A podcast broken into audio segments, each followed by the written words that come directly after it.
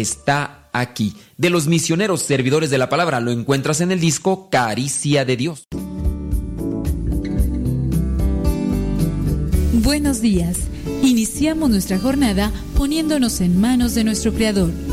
Pedimos su gracia para enfrentar como hijos suyos cada reto que la vida nos presente, acompañados de María, la dulce madre que nos invita a proclamar las grandezas del Señor. Camina con nosotros en radiocepa.com, emisora católica de los misioneros servidores de la palabra.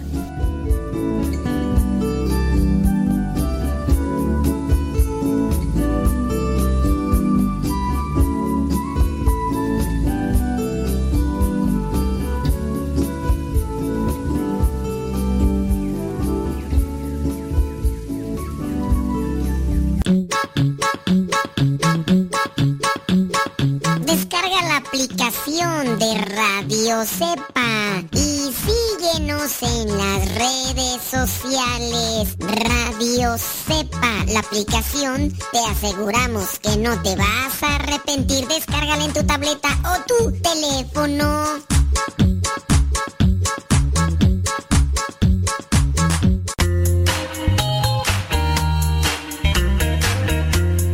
Recuerda que nuestros programas quedan grabados en el canal de YouTube. El canal se llama Modesto Radio. Ahora, que si tú trabajas en una estación de radio y quieres pasar estos programas, ponte en contacto con nosotros. Te los podemos mandar ya editados para que en medio de cada bloque pongas los mensajes que tú creas convenientes. Si trabajas en una estación de radio, ponte en contacto con nosotros y te mandamos los programas que nosotros realizamos. Y si tú quieres escuchar programas pasados, entra al canal Modesto Radio. Modesto Radio en YouTube y ahí podrás escuchar los programas pasados.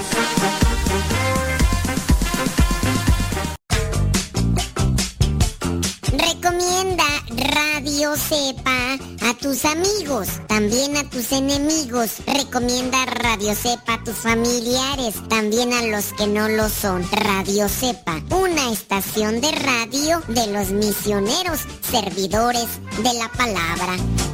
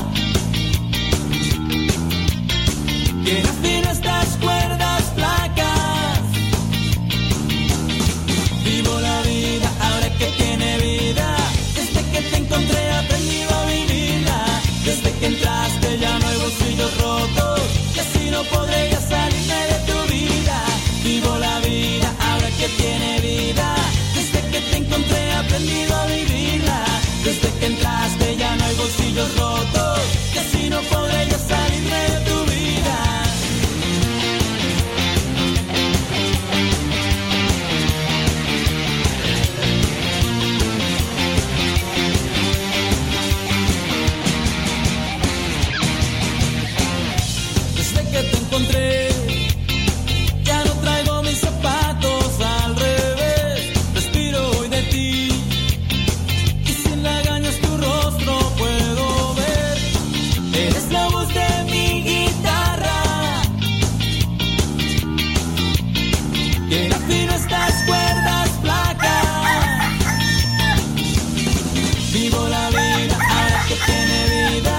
Desde que te encontré he aprendido a vivir. Señoras y señores, chique, otra vez este micrófono, hombre. ¿Qué le pasa? ¿Qué le pasa?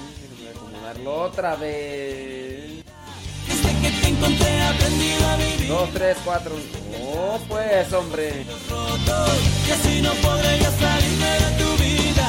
Vivo la vida ahora que tiene vida. Desde que te encontré aprendido a vivirla. Desde que entraste ya no hay bolsillos rotos y así no podré ya salirme de tu vida.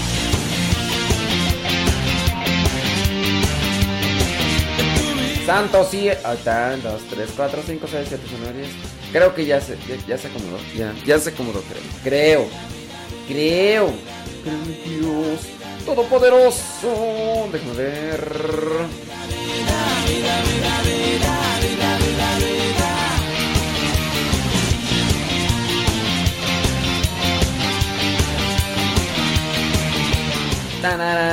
Creo que ya.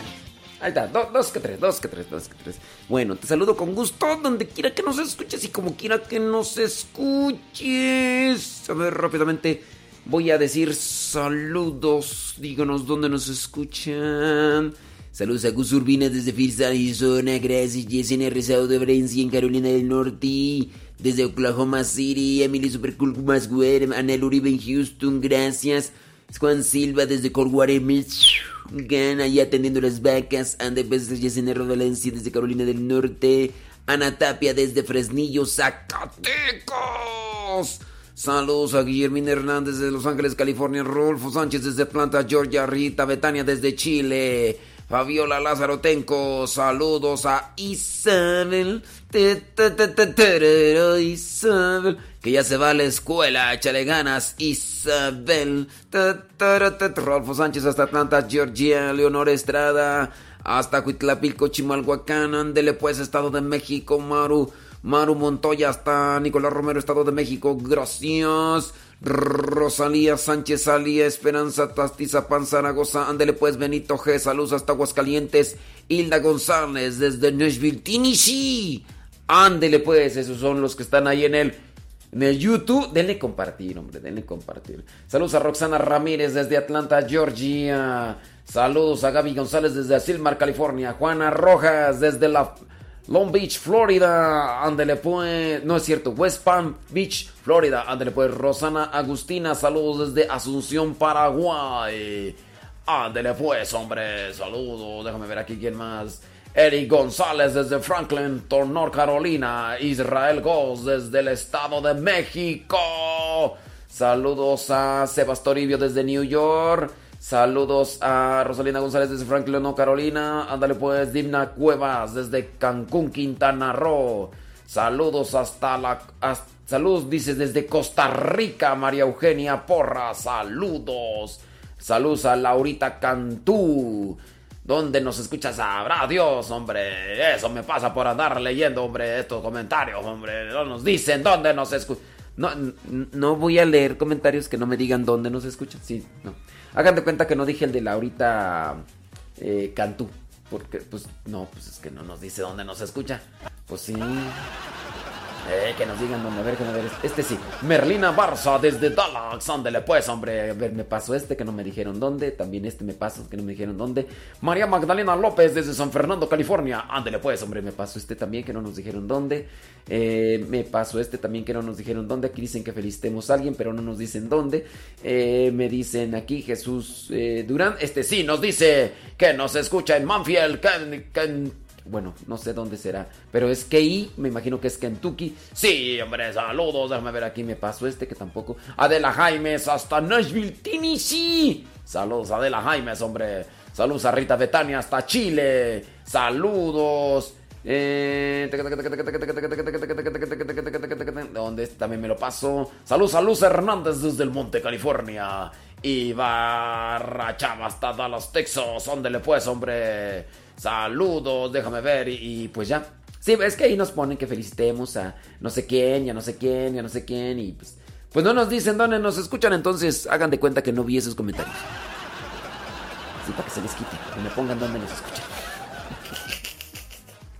Saludos a Eugenio Vargas, hasta Santa María, California. Dice saludos para su hijo Suriel y Melina Vargas. Ándele pues, hombre. Saludos hasta Sur Carolina, dice Lupita Rodríguez. Saludos a Mari Castillo desde Orange, California. Saludos desde Colombia, Sonia Patiño, gracias. Lidia Duarte desde La Puente, California. Eh, Laurita Cantú desde Monterrey, Nuevo León. Marisela Leonard desde Mount Vernon, Washington. Eh, saludos a Gabriel García desde Los Ángeles, California. Eh, desde Mari León, desde Detroit, Michigan. Ándele, pues, hombre. Bueno, no, aquí me están escribiendo un montón de cosas, pero no me dicen dónde nos escuchan, hombre. Ni modo, ni modo. No, miren, háganme también el favor. Yo, yo, yo sé, hay veces que me ponen ahí los nombres de las personas que quieren que salud. Pero digo, ¿por qué me tienen que poner la edad que tienen de cada uno de ellos? Y luego son varios, hombre, pues no. Pero no me dijeron dónde nos escuchan, así que yo lo paso. Saludos a Natalie Martínez desde Atlanta, Georgia. Saludos Luz Hernández desde el Monte, California. Olga Saucedo desde New York. Ándele pues, hombre. Van a decir, es que es bien discriminador, hombre. Pues sí, soy bien discriminador. Ahora déjame paso al tutú, al... No, ¿sabes dónde me voy a pasar? A radiocepa.com, ¿ok? Radiocepa.com. Hoy, hoy, hoy amanecí en modo mula, pero remula. Pues sí. Ya vamos bien mulas, hombre. Mira, desde Lake Washington, Cruz Martínez, gracias. Desde Morelia, Lidia Ruiz Romero. Desde Riverside, Nayibe Lua. Este otro me lo paso porque no nos dicen dónde nos escuchan. Este otro sí, Marilyn Monge desde New York. Este otro, Marisela Leonard desde Mount Vernon, Washington. Ándale pues, hombre. Este otro, no, esto ya no, estos son de hace como 17 horas, hombre, Dios mío. Saludos, déjame ver aquí más. De, eh, Evelia López desde Denver, Colorado. Ándale pues, hombre. Saludos, déjame ver desde Santa María, California. Dice Vero García. Saludos para su esposo y sus hijos que no se quieren despertar. Déjelos. Déjelos, pues si no tienen necesidad que... Ay, Dios mío. Eli Corona desde Filadelfia, Pensilvania. Saludos a Ana Cruz desde Houston, Texas. Adriana Reyes. Saludos de San Bernardino, California. Lupe Aguilar desde Tacoma, Washington. Saludos a Bloomington, hasta Bloomington, California. Dice Brenda Murillo. Saludos a ver a quién más. Hasta Erika Gómez, hasta Los Ángeles, California. Reina Elías desde Houston, Texas. Ándele pues, hombre. Saludos hasta San José Iturbide, Guanajuato. Brenda Ramírez. Claudia Fabián desde New York. Saludos desde Acámbara, Guanajuato. Dice Soledad Ferro. Saludos, Soledad, hasta Acambarito, Guanajuato. Ay, mi Acámbaro, Guanajuato. Mi Celaya, mi Salvatierra. Ah, ¿Cómo les gusta armar Argüende, hombre. Saludos a Rosy González desde Franklin, no, Carolina. Desde Walnut Hills, California, dice María. Desde Springfield, Oregon, Elizabeth Betty Galván, hombre. Ándele, pues desde El Salvador, dice Ana Maritza Rivas, gracias. Desde New York, Nancy Merlo, saludos. Eli Corona Adriano desde Filadelfia, Pensilvania. Saludos a Severa Morales desde Monterrey. Saludos, Sebe. Saludos desde Tixca, Estado de México. ¿Tixca sí se llama? No, lo había escuchado. Reina Lara, ándale pues, Hilda González desde Nashville, Tennessee. Benito G desde Aguascalientes. Ay, mi México lindo y querido. Ahí en Celaya y Salvatierra. De veras, cómo está feo, hombre. ¿Cómo está feo? Déjame saludos de Jalisco, dice Mary Jane, desde Whittier dice Candy Candy. Rosa González desde Lake New Jersey. Saludos de Sayula, Jalisco, dice Modesta Mendoza. Saludos, Tocaya. En, en Obama, Nebraska, dice Marcela Sánchez. Desde Celaya, Guanajuato, dice Marina García. Ay, Dios mío. Y Déjame ver aquí.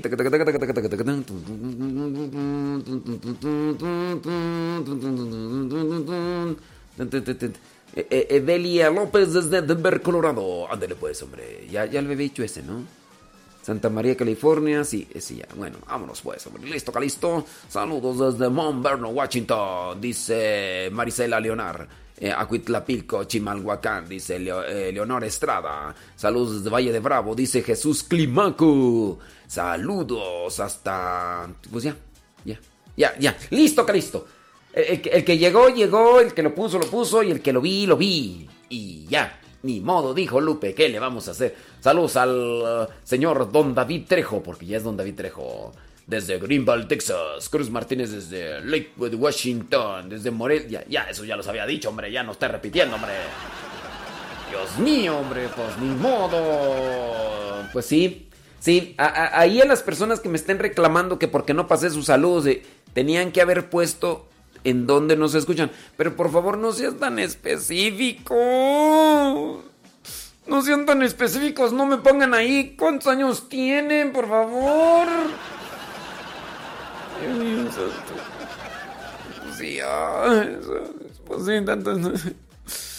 Y luego dicen que uno es el mula, hombre. Bueno, sí soy mula.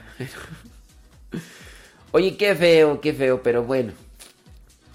Eh, son, son, cosas feas, ¿no? Como eso de la violencia, del crimen organizado ahí en mi Guanajuato lindo y querido.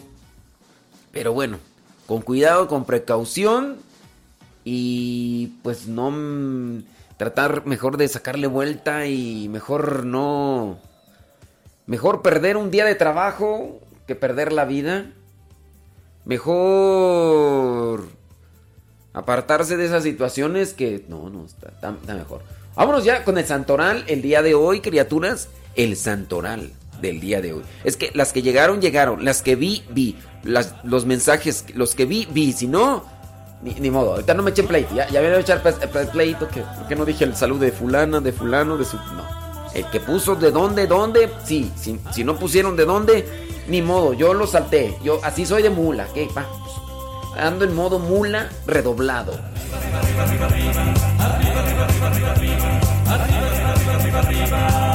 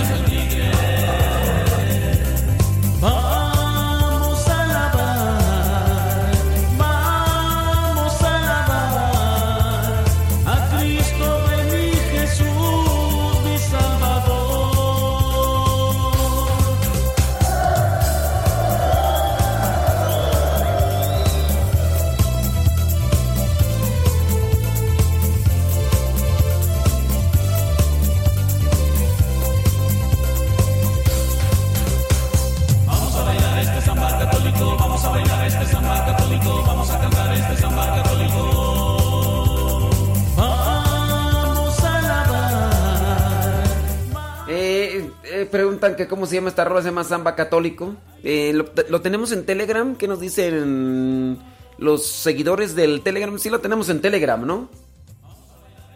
A ver, alguien que revise porque no me acuerdo, no me acuerdo. Hay, hay, algunas personas que en ocasiones nos piden algunos cantos que ya están en Telegram y ya pues ni... Yo digo, ya mejor he verificado, digo, no, ese ya lo tenemos en Telegram, pero este no me acuerdo, este no me acuerdo. Y la verdad no quiero revisar ahorita porque me quiero enfocar con el santoral del día de... Ay, pero sí, no sé qué... Sí, por favor, no escriban pergamino. No. Ay, santos. Santo cielo, santo Dios todopoderoso. Hoy día 11 de marzo la iglesia recuerda allá en Asia a San Pionio, presbítero y mártir que narra la tradición que por haber hecho una apología de la fe cristiana ante el pueblo, fue encarcelado. ¿Qué es una apología? ¿Qué es una apología? Apología. Te voy a dejar de tarea esa palabra para que la investigues. Investígala ahí en el Google, ponla ahí en el Google. Dile ahí, Siri, Siri, ¿Qué es una apología, Siri? ya te va a decir Siri. Ay, ¿cómo eres? Lojo, investigalo tú misma. ¿Qué es una apología? Bueno, entonces Sampionio hizo una apología, después lo metieron a la cárcel y allí en prisión con sus exhortaciones animó a muchos hermanos a soportar el martirio y después eh, sufrir varios tormentos por medio del fuego alcanzó la muerte por Cristo. O sea, ¿no está en Telegram? ¿Ya la buscaron bien? Juan Silva, seguro que, que no está en Telegram. No si llegamos a 300 compartidas, si llegamos a 300 compartidas, la ponemos en Telegram. 300 compartidas y la ponemos en Telegram. Hoy, de miércoles. Los miércoles 11 de 11 de marzo. Si llegamos a 300 compartidas en Facebook, va, va, el samba católico. Dice que no lo encontraron en Telegram. Bueno, si, llegamos a 300 compartidas, lo ponemos en Telegram. Así que, a echarle enjundia, a echarle enjundia. Vámonos pues. Eh, también la iglesia hoy tiene presente a los santos Trófimo y Talo, mártires que en la persecución bajo el emperador Diocleciano, después de muchos y crueles tormentos, consiguieron la corona de la iglesia en el siglo IV. San Pionio, que se me olvidó decir, murió en el año 250. San Pionio. En Escocia, San Constantino, rey discípulo de San Columba y mártir. San Constantino Rey murió en el siglo VI. San Constantino Rey murió en el siglo VI. También se recuerda a San Sofronio, obispo, que tuvo como maestro y amigo a Juan Mosco. Así se llamaba, ¿qué quieres? Juan Mosco, pues. Yo conozco unos mosquillos por ahí que luego. ¡Ay, Dios mío! A Juan Mosco tenía su amigo, San Sofronio, con quien visitó diversos lugares monásticos, siendo elegido a la muerte. ¡Ay, mira! Mira, fíjate, fíjate lo que dice. En Jerusalén, San Sofronio, obispo, que tuvo como maestro y amigo a Juan Mosco, con quien visitó diversos lugares monásticos, siendo, siendo elegido a la muerte de Modesto para la sede de la ciudad santa, en la cual, cuando cayó en manos de los sarracenos, defendió valientemente la fe y la seguridad del pueblo. Murió San Sofronio en el año 630, ¿eh? Oh, bueno. No, no es San Modesto, aquí nada más dice Modesto. Bueno, pues ya. Eh, en Anonia, fíjense, es un nombre, pues, citado dentro de lo que es la vida de los santos. Sí, porque hay varios santos, San Modestos. A lo largo del año hay como cuatro o cinco. Y la verdad, pues es que pues, a muchos no les gusta. A mí al principio no me gustaba, pero pues es una de las ventajas, ¿no? Eh, creo yo que soy uno de los únicos, así, por lo menos en las redes sociales no hay tantos modestos. No hay tantos modestos. O sea, sí hay modestos, pero, pero modesto Lule. O sea, imagínate, poco común el nombre de modesto. Y también poco común el apellido Lule. El que salgo ganando soy yo porque pues Yo me he puesto allá a buscar en el Facebook y en el Twitter Modesto Lule. Y pues nomás aparezco yo. poco común el nombre y poco común el apellido, pues. O sea, ándele pues, hombre. Bueno, San Sofronio murió en el año 639. A menos de que por allá, por ahí salga un pirata.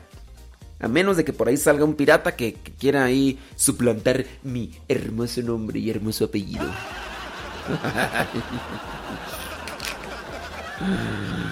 Ay, si fuera hermoso nombre, mis hermanos ya le hubieran puesto allá a uno de sus, a uno de mis sobrinos modesto, pero van a decir, no, hombre, Dios nos libre. no lo hagan por obligación, carnales, ¿eh? No lo hagan por obligación porque no vaya a ser que, que, alguno de mis hermanos vaya a hacerlo por obligación. Van a decir, ay, pobrecito, mi hermano, hombre, está bien, Federico. Luego, no, no, le, no hay nadie que le haga segunda. No, ojalá y no lo, no lo vayan a hacer por eso, carnales, ¿eh? Aarón, Aarón, no lo vayas a hacer por eso. Sí, no, Aarón, no lo vayas a hacer. Y que ya se casó Aarón, ya, ya se casó Aarón. Hoy amanecí en modo mula redoblado, hombre. Bueno, vámonos. Que por eso no nos escucha la gente, hombre. Hoy la iglesia también tiene presente a San Vidiciano, obispo. Dice que a raíz de la muerte de San Leodegario, invitó al rey Teodorico III a expiar su crimen con la penitencia. Bueno, murió San Vidiciano, Vidiciano en el año 712. También la iglesia recuerda hoy a San Benito Obispo. Eh, murió en el año 725. La iglesia también recuerda a San Oengo. ¿Así? Oengo. de sobrenombre Culdeo él era monje y mm, dice que compuso el catálogo de los santos de aquel país. Mm, estamos hablando de Irlanda. ¿eh? Ah, por cierto, miré una noticia, creo que por ahí están planeando hacer la película de San Patricio. Están planeando hacer la película de San Patricio y uno de los actores que ya eh, invitaron es uno que salía en El Señor de los Anillos. Sí, no, no uno de los principales, porque sabemos que el, principal era Frodo. Ah, hay personas que no han visto El Señor de los Anillos. Ay. Ayer que les subí una historia de Instagram donde salía el Smigol, todos dijeron, ¡ay padre, qué mono tan feo! ¡Ay, Dios mío! Dicen, ¿quién es ese mono? ¿Ese es un diablo o qué es? Dije, ¡ay, no han visto El Señor de los Anillos! ¡Ay, les hace falta barrio! Les hace falta barrio. Pues sí. Pero bueno, bueno, bueno. Sí, es, es el Smigol, ¿no? ¿Cómo, ¿Cómo se llama? Ya, chiquillo. ¿Cómo se llama este. El Smigol en, inglés, tú? El. ¿Cómo se llama tú? No, este. A ver, tú. Ya sabes quién. Porque ya no quiero decir tu nombre. Porque luego, se quejan de que digo tres veces tu nombre. Ay, nomás el de esa persona, usted lo repite cada rato. Sabe que tiene sus consentidos. Este. ¿Cómo se llama tú el del. en, inglés? Este. No me acuerdo cómo se llama, hombre. El, el precioso. El hermoso el precioso. El amo necesita algo. Yo le voy a ayudar. Ay, el precioso. El hermoso. Eh, ¿cómo se llama tú? Bueno, creo que nadie ha visto esa película en inglés. Imagínate, dice, sí, padre, qué gran susto me pegó en el... El tal Smigol, no pude conciliar el sueño.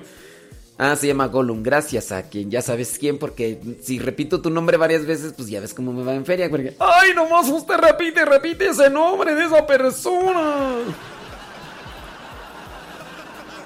¡Ay, Dios mío!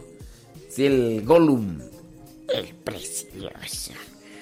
El hermoso. El preciso. Yo voy a hacer lo que haga mi amo. Oh, sí. Yo voy a hacer lo que haga mi amo. el precioso, el, hermoso, el, el, amor su amor. Ay, ay, ay, ay, ay, sí, pues es que no, no, no, no, no, no, no, no, no, no, ya ustedes andan, ay, no, no, no, se llama en Gollum, Gollum, Gollum, ya, ya, porque ya me están poniendo ahí que Gandalf, que el, que el Hobbit, no, no, no, no, no, no, les hace falta barrio, les hace falta barrio. Ay, pero sí. Vámonos rápido, vámonos rápido, porque si no la gente se va, nos va a enojar, hombre, ya ves cómo es esto. Este sí, por ahí subí esa historia en Instagram y pues hay muchos ahí espantados. ¿eh? ¡Qué mono tan feo, padre! Ya no voy a poder dormir, es un diablo, que no sé sí, yo en, mi programa puedo hacer lo que yo quiera.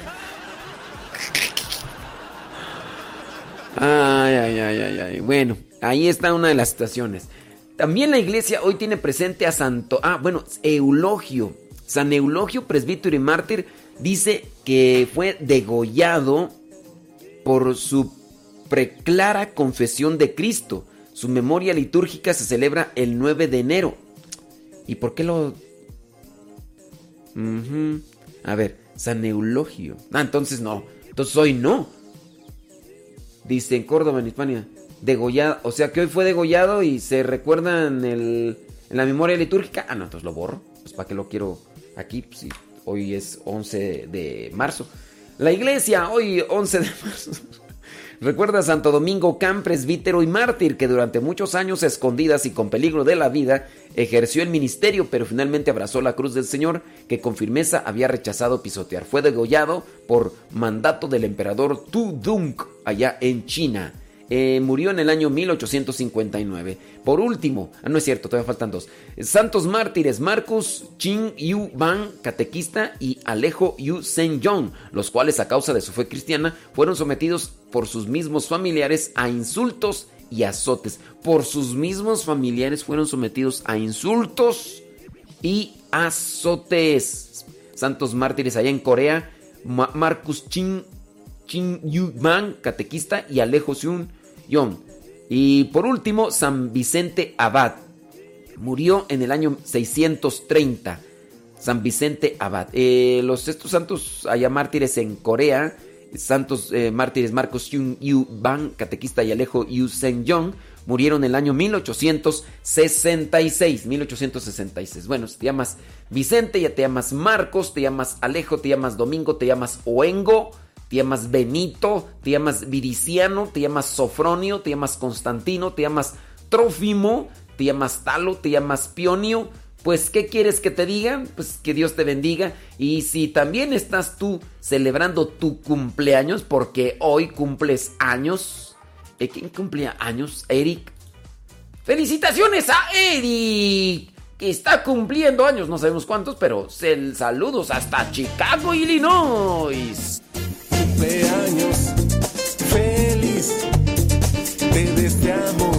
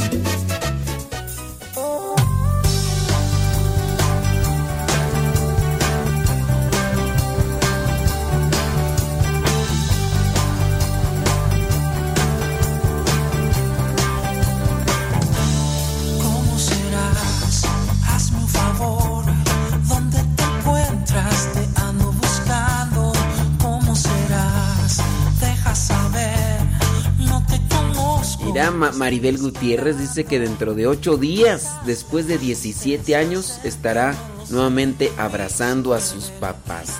Pues, bendito sea Dios, ¿verdad, Maribel Gutiérrez?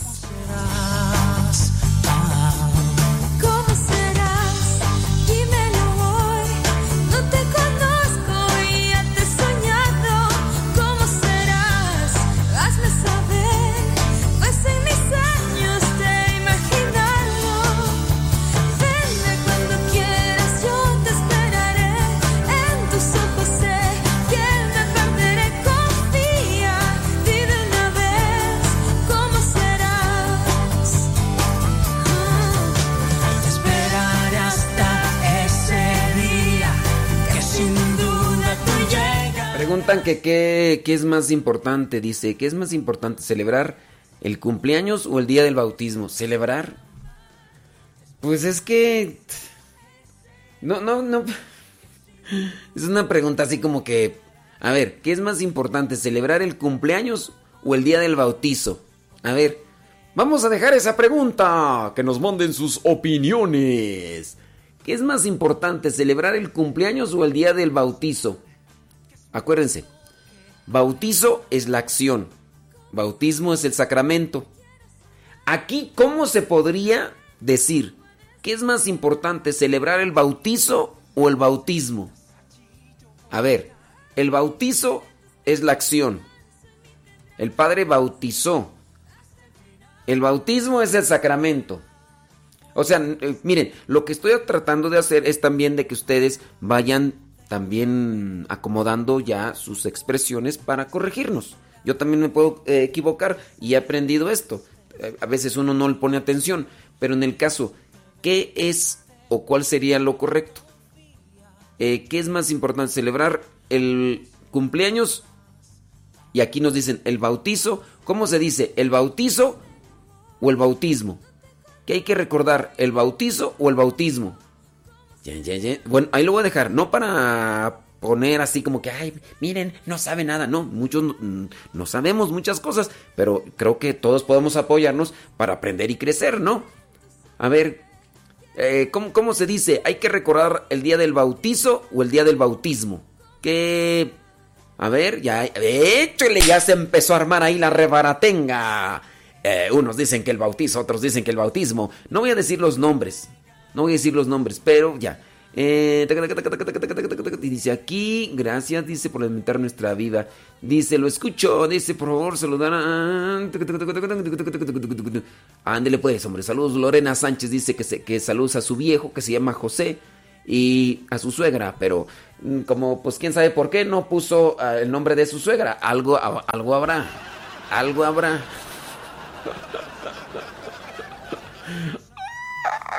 A ver, entonces yo dejo, yo dejo la pregunta ahí para comenzar un debate. Sí, vamos a armar. Esta es una cuestión que, que más bien son en la forma de las expresiones. ¿Qué es más importante, celebrar el cumpleaños o el día del... ¿Cómo se dice? ¿Día del bautizo o día del bautismo? Ahí dejo esa pregunta. Y ahorita regresamos con sus comentarios. Vamos a poner música porque ya saben. Ponga música, porque en prestaciones se duerme mucho.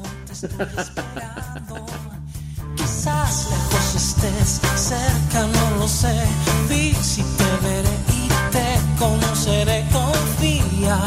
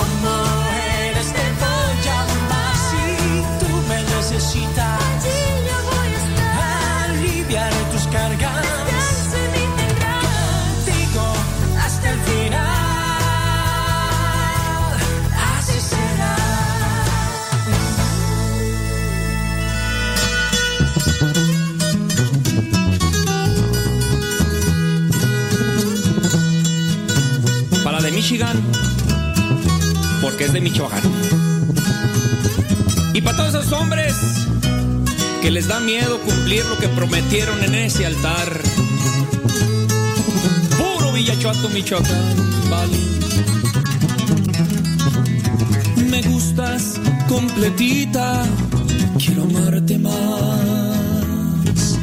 Gordita o flaquita, te amaré mucho más. Pondré todo mi esfuerzo para hacerte suspirar mirar en ti sonrisas al despertar. Me gustas completita, quiero amarte más. Con tus gritos y tus dramas, te amaré mucho más.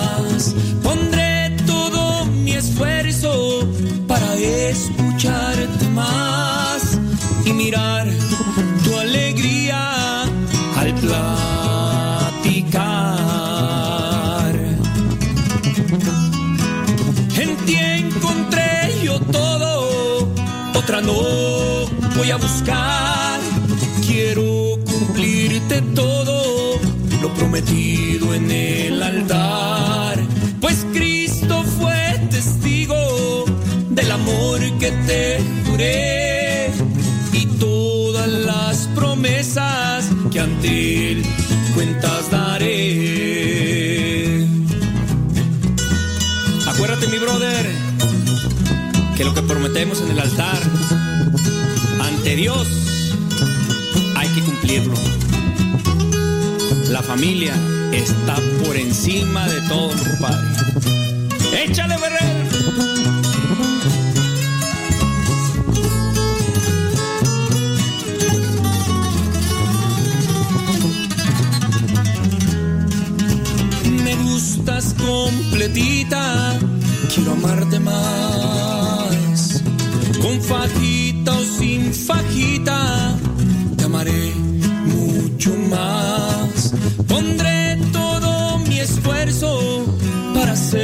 Suspirar y mirar en ti sonrisas al despertar.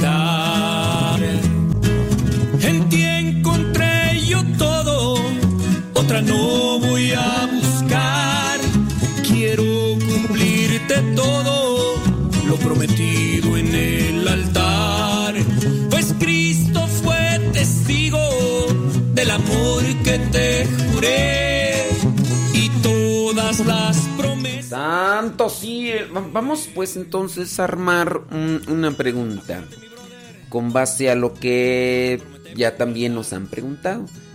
¿Cómo es o cómo es... No, a ver, déjame ver. Ay, es que me trabé. ¿Cómo es más correcto? ¿Cómo es más correcto? No, ¿cómo es correcto? No, ¿cómo es más? No, ya está de más. ¿Cómo es correcto decir?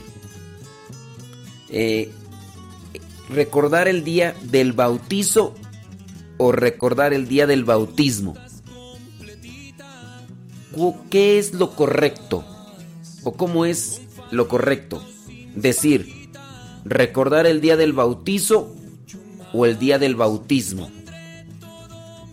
¿Cómo es lo correcto? Es que la pregunta que nos hacen es, ¿qué es más importante, celebrar el cumpleaños o el día del bautizo? Esa es la pregunta. A ver, entonces traten de responder las dos.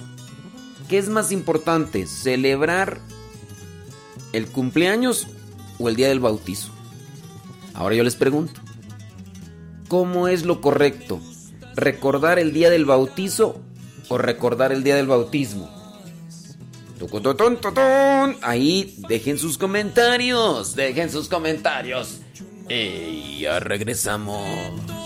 mi esfuerzo para hacerte suspirar y mirar en ti sonrisas al despertar. En ti encontré yo todo, otra no voy a todo lo prometido en el altar. Pues Cristo fue testigo de la Esta canción, para los que preguntan, se llama Completita. La interpreta Héctor García de Phoenix, Arizona. Héctor García, Phoenix.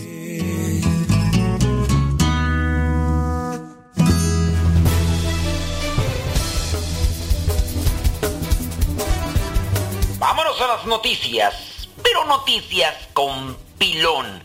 Aquí no decimos las noticias como todos. Aquí nosotros le ponemos un pilón.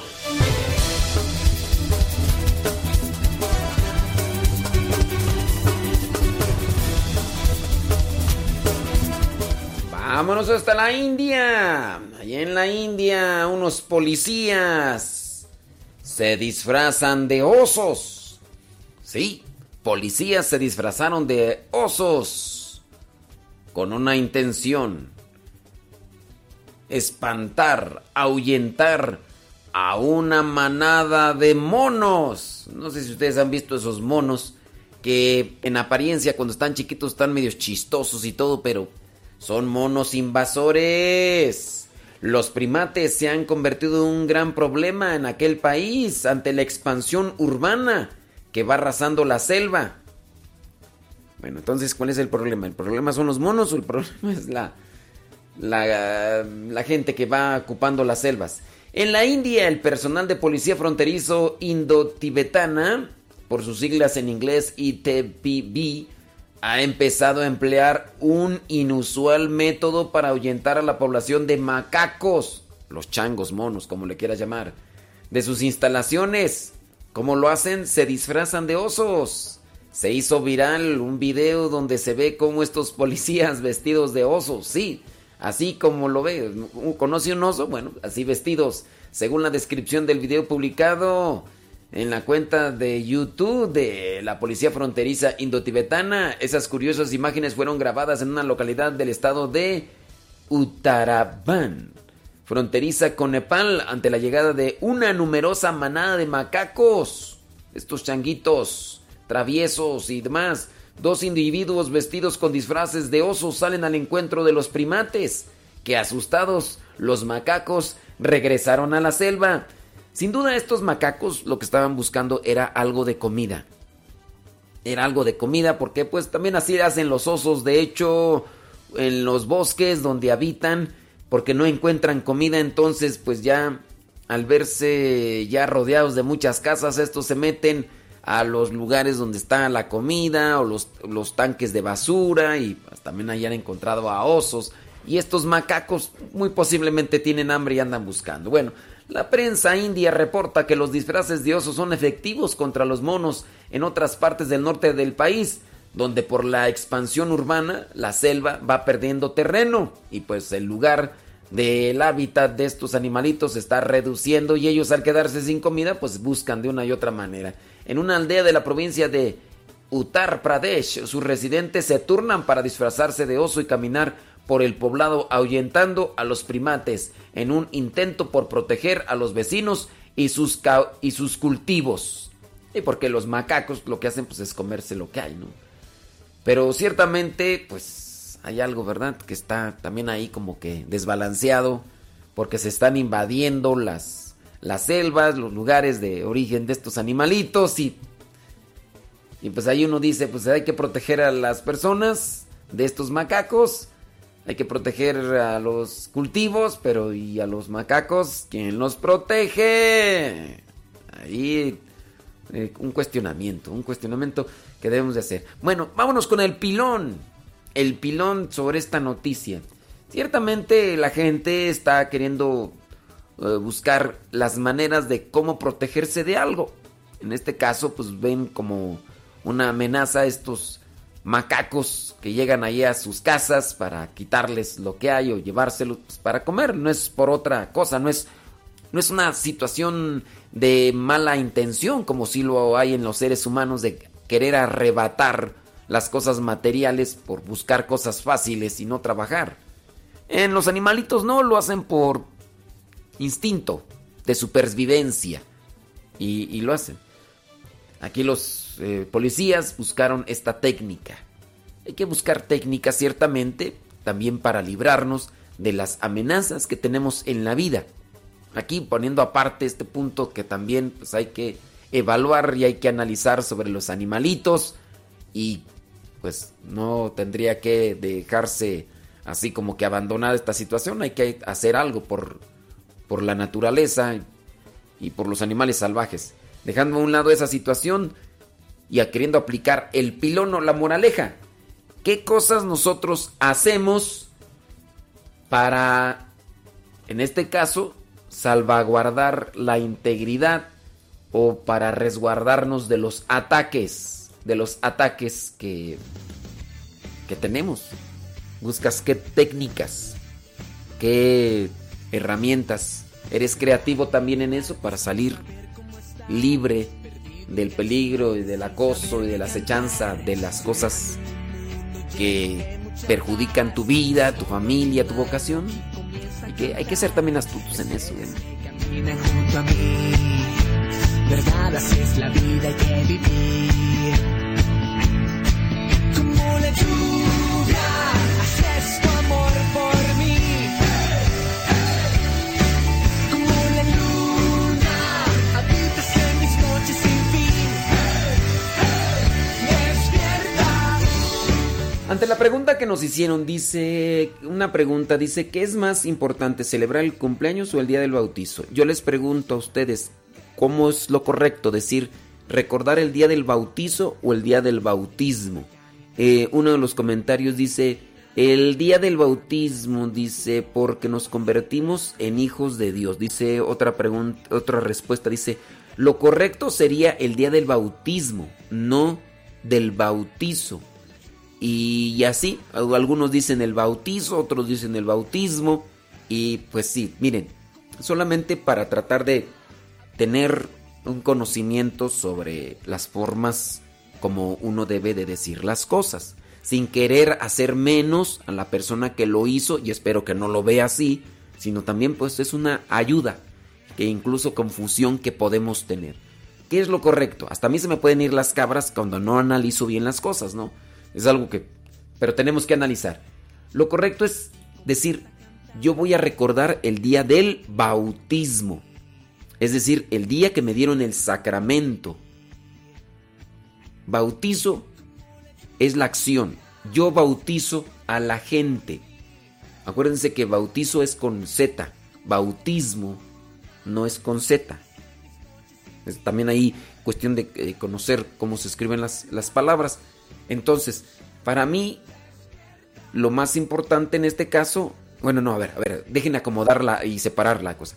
Lo correcto es decir, yo recuerdo el día del bautismo, el día en el que recibí el sacramento, no en el día que se hizo una acción. Bautizo es la acción. Yo bautizo a este niño. Yo lo bautizo, es decir, yo realizo la acción. Yo bauticé, es la acción. El sacramento es el bautismo. Entonces, ¿queda aclarado? Lo correcto es decir el día del bautismo, no el día del bautizo.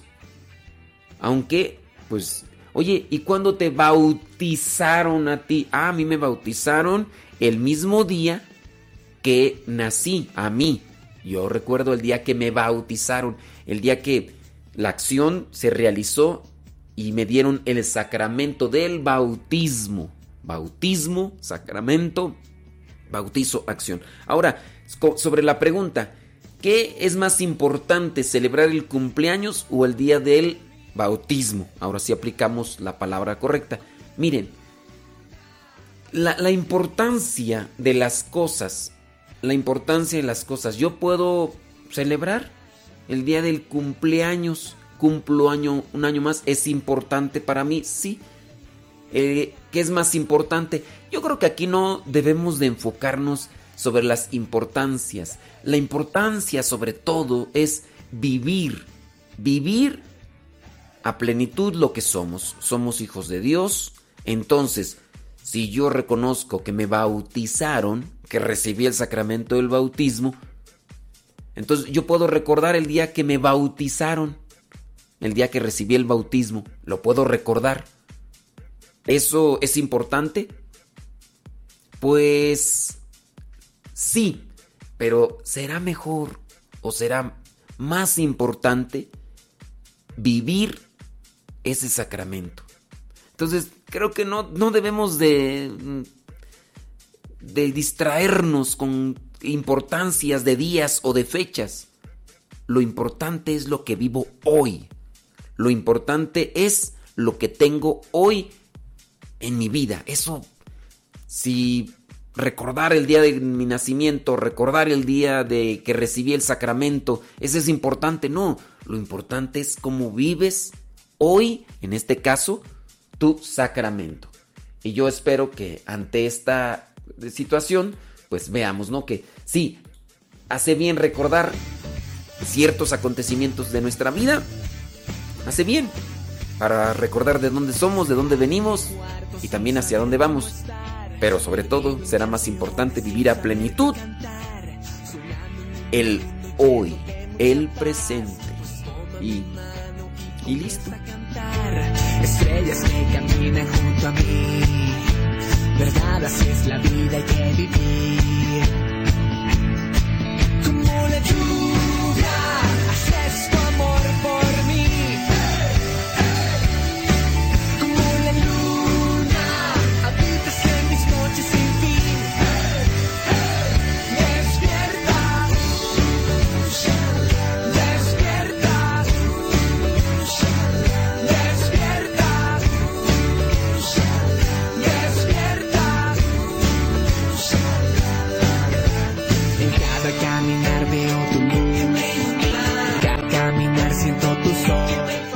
de repente nos podemos distraer, ¿no? Ay, yo recuerdo el día que me casé, dirán algunos. Ay, yo recuerdo el día que me casé. Pues sí, lo recuerdas. Nada más, puro, vives de recuerdos. Pero ¿por qué no vives hoy con intensidad tu matrimonio, tu relación con el otro? Porque el recordar el día que te casaste o el día que recibiste o el día que naciste no te hace más feliz, te hace más feliz la decisión que tienes de vivir con intensidad el momento. Ah, entonces ya no voy a recordar nada en mi vida. No te voy a recordar ni a ti. Oh, pues, hombre. Les digo, es que ya entra uno en, en situaciones de... A ver, yo por ejemplo, recuerdo el día que recibí el sacramento de la ordenación sacerdotal. Sí, lo recuerdo. Pero a veces hasta me da un poquito de vergüenza porque digo, a ver, a mí me dieron la ordenación sacerdotal un 19 de junio del año 2009. ¿Si fue 19 tú? Ya ni me acuerdo. ¿Sí fue 19? Creo que sí. Pero es. ay, no, a mí no me gusta recordar el día de la orden. O sea, sí me gusta recordarlo porque ese día Dios me regaló algo que. Pero pues a veces me da tristeza porque digo, imagínate, ya desde el 2009 que soy sacerdote. Ay, y todavía ando como con cara de limón chupao. Más amargado que antes.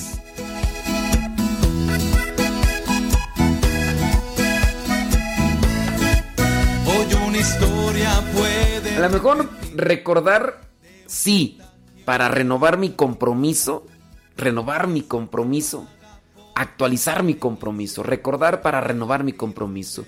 El día que nací, acuérdate que, que cada día te quedan menos días en este mundo. Vívelos con intensidad, saborea la vida, sé feliz y haz feliz a los demás. ¿Sí?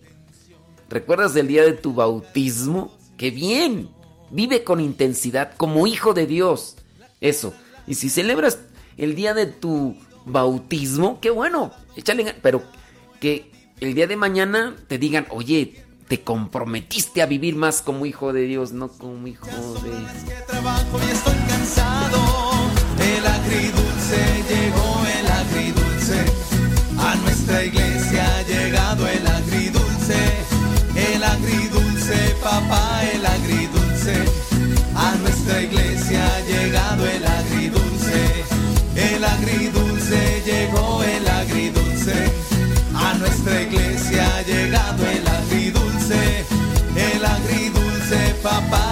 agridulce. A nuestra iglesia ha llegado el agridulce. Así es que mi hermano, si usted tiene un católico con cara de limón chupado a su lado, vacúnelo, vacúnelo, que no le vaya a infectar a toda su comunidad y la parroquia entera. Así es que pare oreja y escuche los síntomas. Los signos son así, pongan mucha atención, que puede atacar a todos sin distinción. Los signos son así, pongan mucha atención, que puede atacar a todos sin distinción.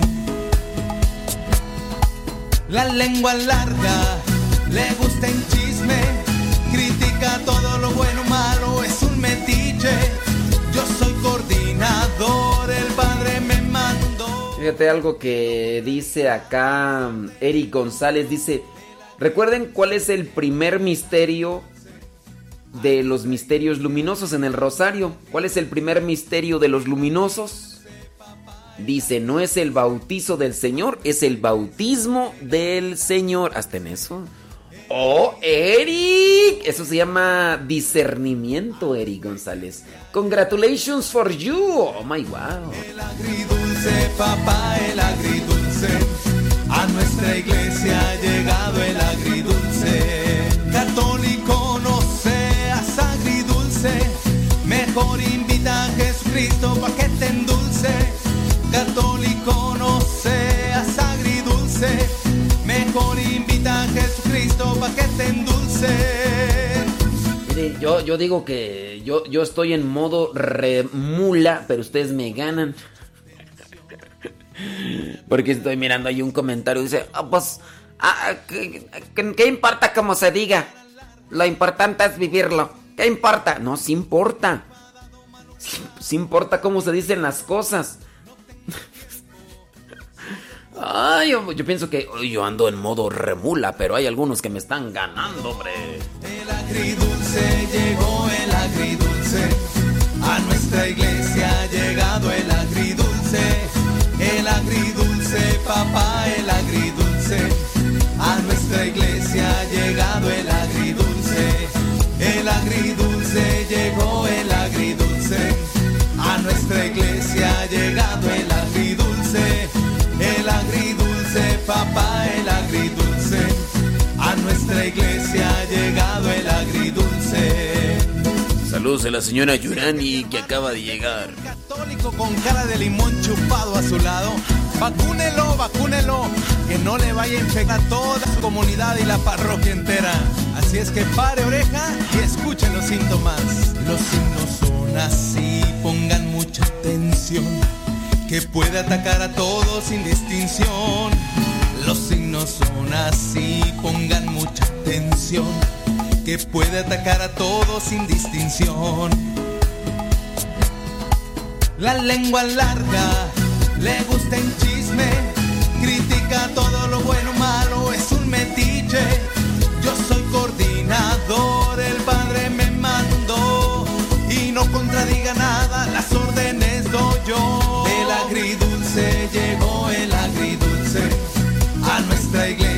llegado el agridulce, el agridulce, papá, el agridulce. A nuestra iglesia ha llegado el agridulce, el agridulce llegó el agridulce.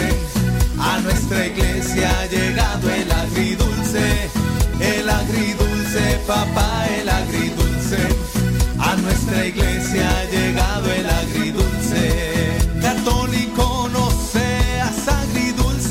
Saludos a los traileros, que no sean agridulces. José Luis. José Luis Vergara, allá hasta Tucson, Arizona. Ah, dice que San Bernardino, California. ¡Eso es Toño!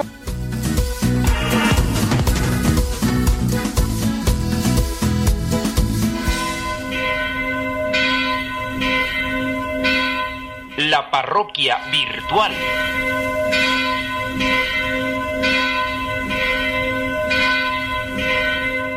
Bueno, pues ya nos está llegando un mensaje, vamos a ver qué es lo que dice.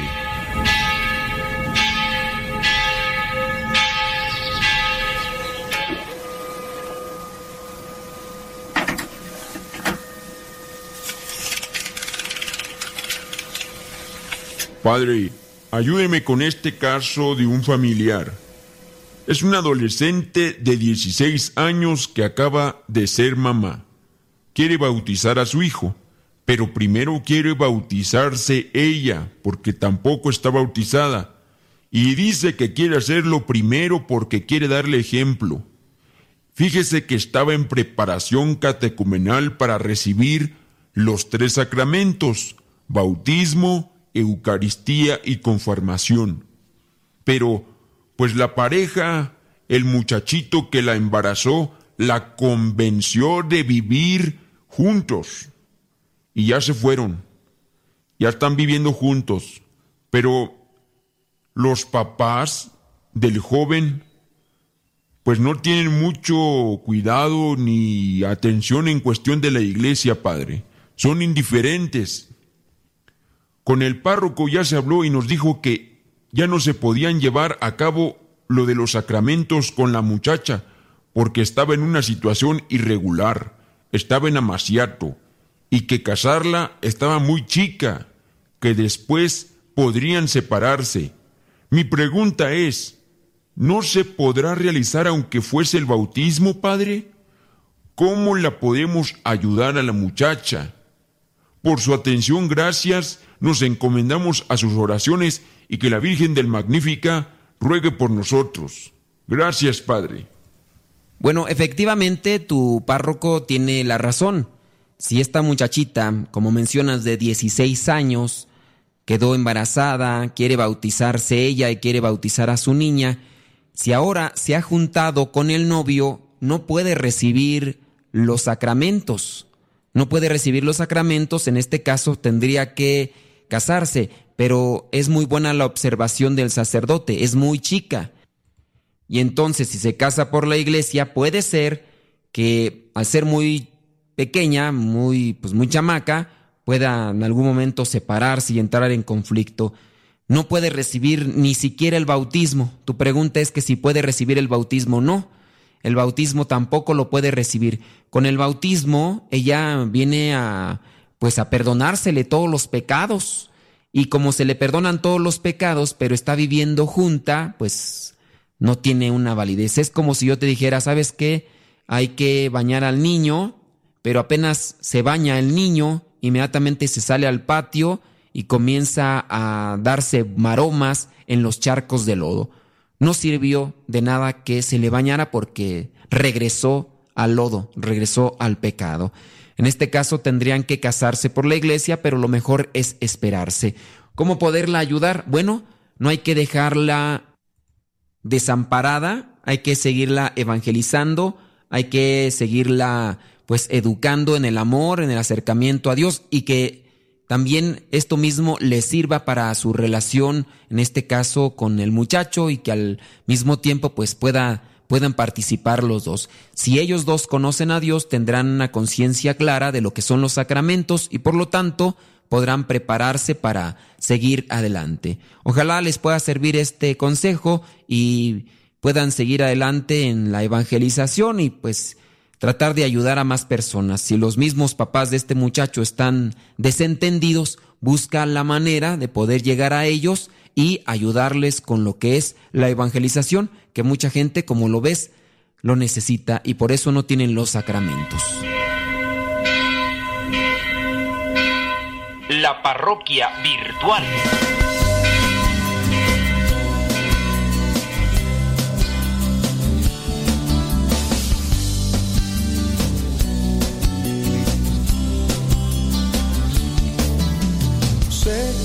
Nadie más me puede dar lo que tú me das.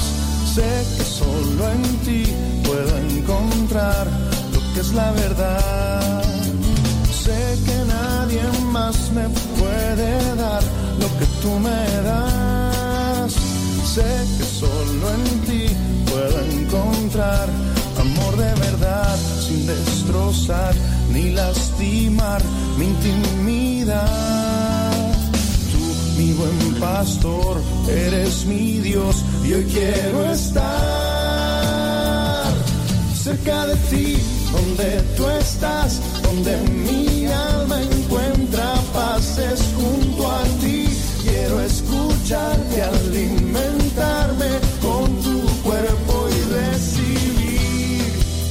así tu bendición dentro de mi corazón.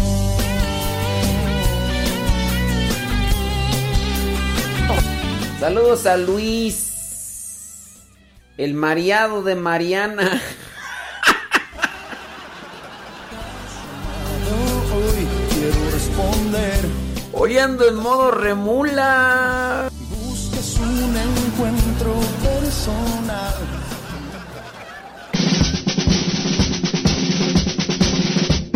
Una frase o un pensamiento quizá no cambien tu vida, pero te podrá ayudar para generar una reflexión que te lleve a un cambio en tu manera de vivir. Vámonos al segmento Las frases del Facebook.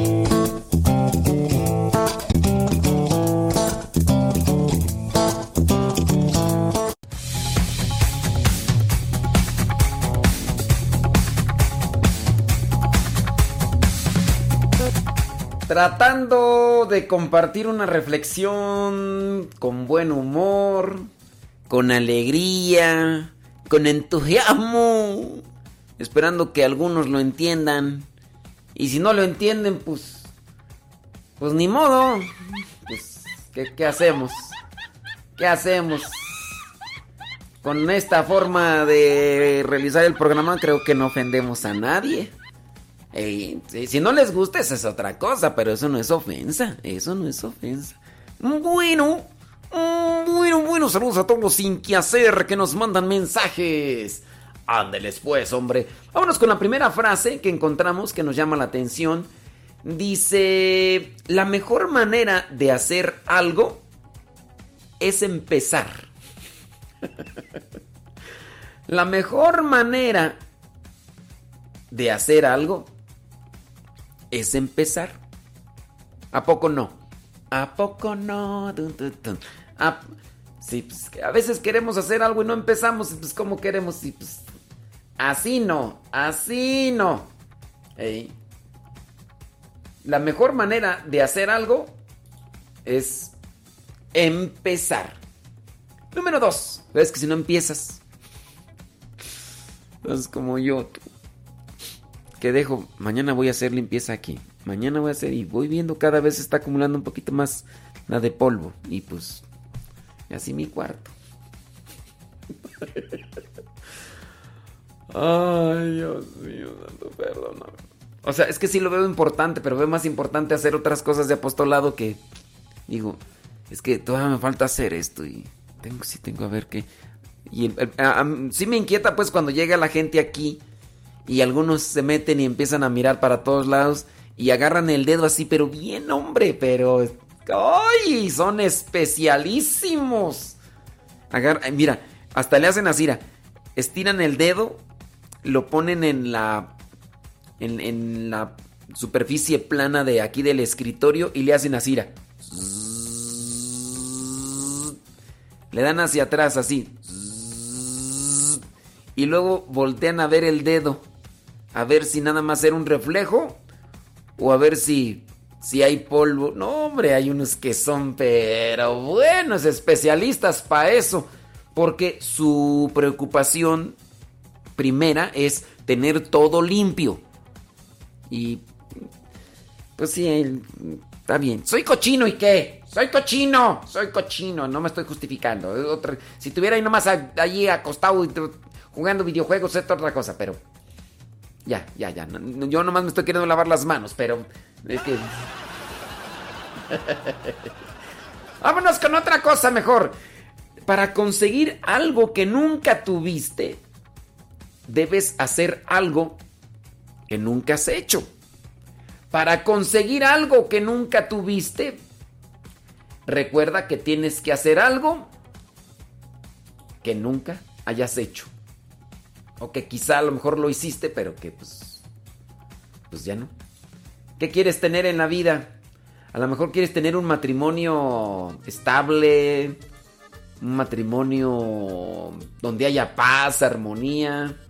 Bueno, a lo mejor te hacen falta unos retiros, unos ejercicios espirituales, eh, ir a la misa, confesarte cada mes. Puede ser, puede ser.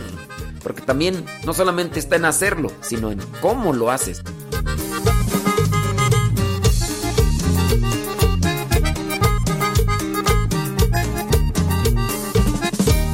El gozo que yo tengo viene de mi Dios. Él me da sus fuerzas, siempre su bendición. Y aunque haya mil problemas, en victoria salgo yo. Nadie me quita el gozo que mi Dios me regaló. Nadie me quita el gozo que mi Dios me regaló.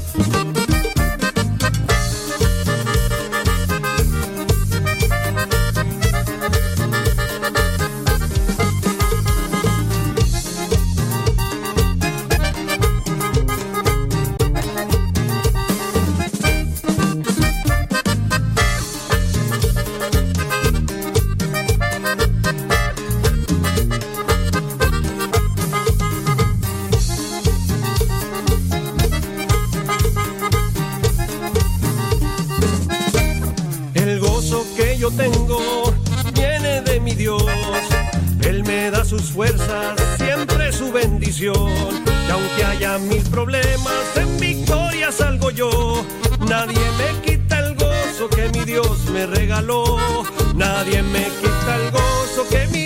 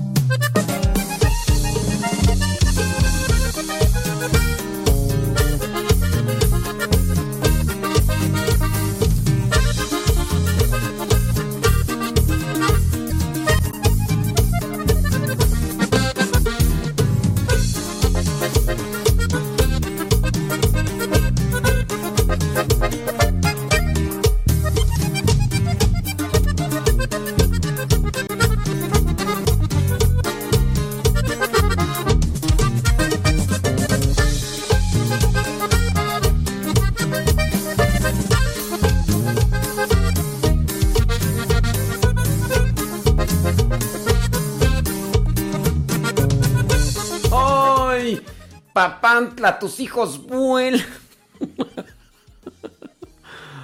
Ay, ay, ay, ay, ay, ay, ay. Bueno. Sí, sí, sí, sí, sí, sí. Bueno, ahí leyendo, leyendo sus comentarios. Claro que por supuesto que desde luego que sí. Ándele pues, bueno. Déjame, déjame echar una vueltecita a radiocepa.com, la página donde ustedes, si entran, tienen que darle clic al círculo amarillo. Donde está... para que puedan escuchar. Ya sea en su celular o demás, denle clic ahí y listo, que listo. Eh,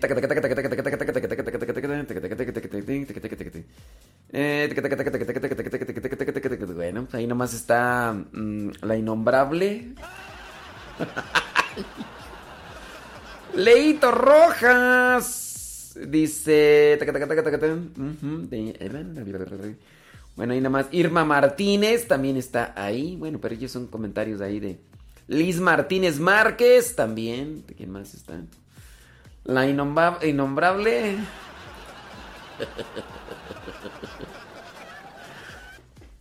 Este. Y ya. Eh, bueno, hace una hora escribieron ahí un mensaje este. Don David Trejo. Que en este tiempo de cuaresma también ha ayudado, ha ayunado de Facebook. Dice la Chabela, salud Chabela, allá en Tulare, California. Diana Cruz desde Alabama. Marisela Leonard desde Mount Washington. Ey, ey. Oye, ¿cómo vamos con lo de...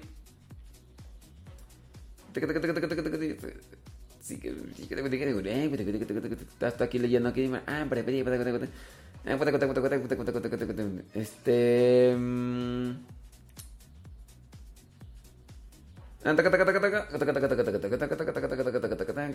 Es que estoy aquí leyendo. Bueno, es que ahí ya en el Facebook, no, hombre, ahí se amarró una María Reyes desde Oregon, ven. Eh... Ok. ¿Cómo vamos? Oye, ese rato mencionamos que si llegamos a las 300 veces compartida la transmisión de Facebook, vamos a subir a Telegram Samba Católico. Samba Católico, que fue el que pusimos hace rato, que nos preguntaron que cómo se llamaba. Arriba, arriba, arriba, arriba, arriba. Arriba, arriba, arriba, arriba, arriba. Oh, ti, ti, ti. Si llegamos a las 300 veces compartidas, entonces lo subimos. Y si no, pues nomás no lo subimos. Nada más que espérame que aquí el internet me está me está haciendo una jugada chueca, no quiere abrir, no quiere abrir. Les pido que a los que están en el YouTube le den like a la transmisión. Denle like. Y también, pues digo, si se puede compartir, pues. Déjame ver cuántos vamos. Ay, no, es que no quieren samba católico. ¿Saben cuántas llevamos de samba católico? Llevamos 127. No, no, no, no, no. 127. Mira, hay 81 personas conectadas. O sea, sí se pudiera desde hace rato que lo mencionamos, pero esa es una muestra clara de que no, no, no les gusta esta rola. No les gusta esta rola. Para los que no escucharon hace rato, no la tenemos en el Telegram, pero si si llegamos a 300 compartidas en Telegram, vamos a darles esta rola en Telegram.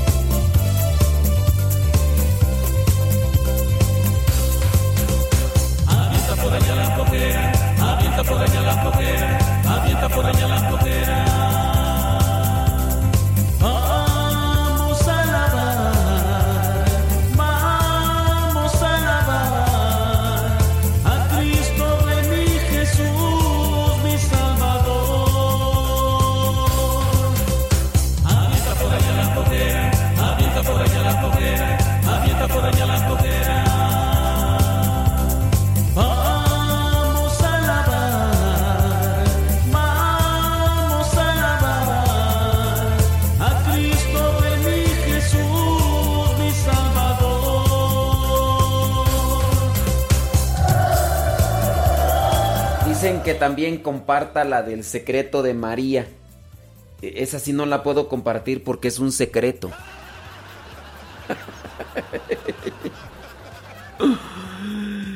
Eh,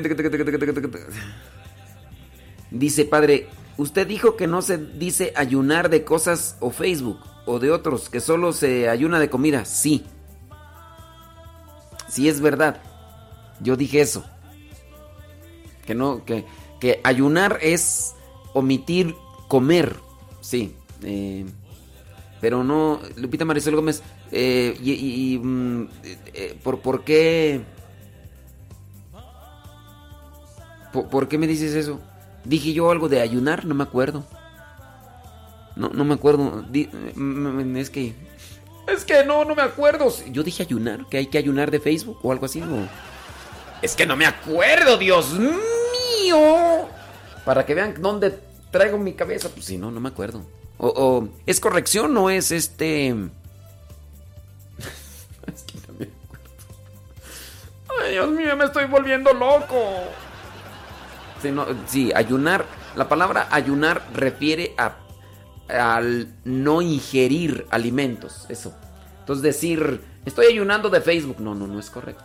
Bueno, no sé por qué me lo dice Lupita Marisol, pero bueno. Le cuento que si mañana no me ve es por el coronavirus que ya llegó acá a Panamá. Y en mi trabajo se tomó la decisión de trabajar en casa y en mi rancho no tengo señal. Pero lo voy a estar escuchando por Radio Cepa. A ver. Eh, si vas a estar escuchando por Radio Cepa, este. Como que no hay señal. ¿A poco, a poco ya, ya, este, Nayevé, eh, el coronavirus, eh,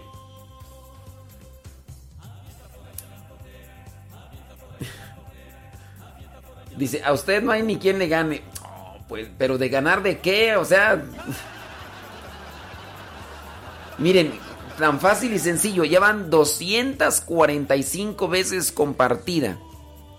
Di- dice, es que sí dijo hace rato que alguien estaba ayunando de Facebook. Bueno, si dije así, una disculpa pública. Una disculpa pública. Sí, no, no se debe decir ayunar en el sentido de abstinencia. Alguien está en abstinencia de Facebook y de redes sociales. Eso es lo correcto. Sorry con excuse me. Sorry con excuse me. Me equivoqué, se me fueron las cabras al monte. Sí, es que hay veces que no me doy cuenta de las expresiones que tengo. Es que, miren, bueno, no, pues ¿para qué me justifico? ¿Para qué me justifico? Fíjense ay, ya ves, nunca nadie te puede ganar, nunca nadie. Ah, tú siempre ganas, tú, tú nunca te equivocas. No, sí, puede ser que sí, sí me equivoqué, sí me equivoqué. Pero a veces lo que hago es repetir lo que dicen. Por ejemplo, los que me están diciendo, los que me están diciendo, padre, es que yo estoy ayunando de Facebook. Entonces yo a veces hago una acción repetitiva. Y pues ahí es donde. Ay, sí, ahora resulta, ¿no? Tú el perfecto de los perfectos. Siempre andas buscando eh, cómo justificarte. A ti no hay nadie en quien te gane. Tú eres, el tú eres el segundo de Dios. Después de Dios perfecto, eres tú. No, sí me equivoco un montón de veces. Me equivoco un montón de veces. Bueno, acuérdense, si llegamos a las 300 compartidas en Facebook. No se dice Facebook, ignorante, se dice Facebook. Si llegamos a, a las 300 veces compartidas la transmisión en Facebook, entonces, entonces, eh, compartimos Samba Católico en el canal de Telegram Modesto Lule. El canal de Telegram Modesto Lule. Van 278. Eh, dice, con todo respeto, pero si... Pero no es justo. Si no llegamos a las 300 compartidas, usted no publicará el tema musical samba católico, ya que usted es autónomo en su programa. Puede hacer esta vez una excepción. Nomás tenemos al pesimista y a César Tarazona. Ay, César Tarazona. Pero, ay, Dios mío. Ya van 278 veces compartidas, César. Y tú, no vamos a llegar. No vamos a llegar. Ay, Dios mío. Cuánto pesimismo hay en nuestra gente. Cuánto pesimismo de... Más que estar publicando sus pesimismos. eh, deberían de, estar compartiendo. Ay, César, Cé- te hace falta barrio, César. Te hace falta barrio. En vez de estar publicando esas cosas de pesimista, ya deberías de estar compartiendo a otros. Ay, San. Saludos hasta Perú. Mm. Dice, es que mencionó a su consentido y dijo que estaba ayunando de... Ahora resulta que a mi consentido...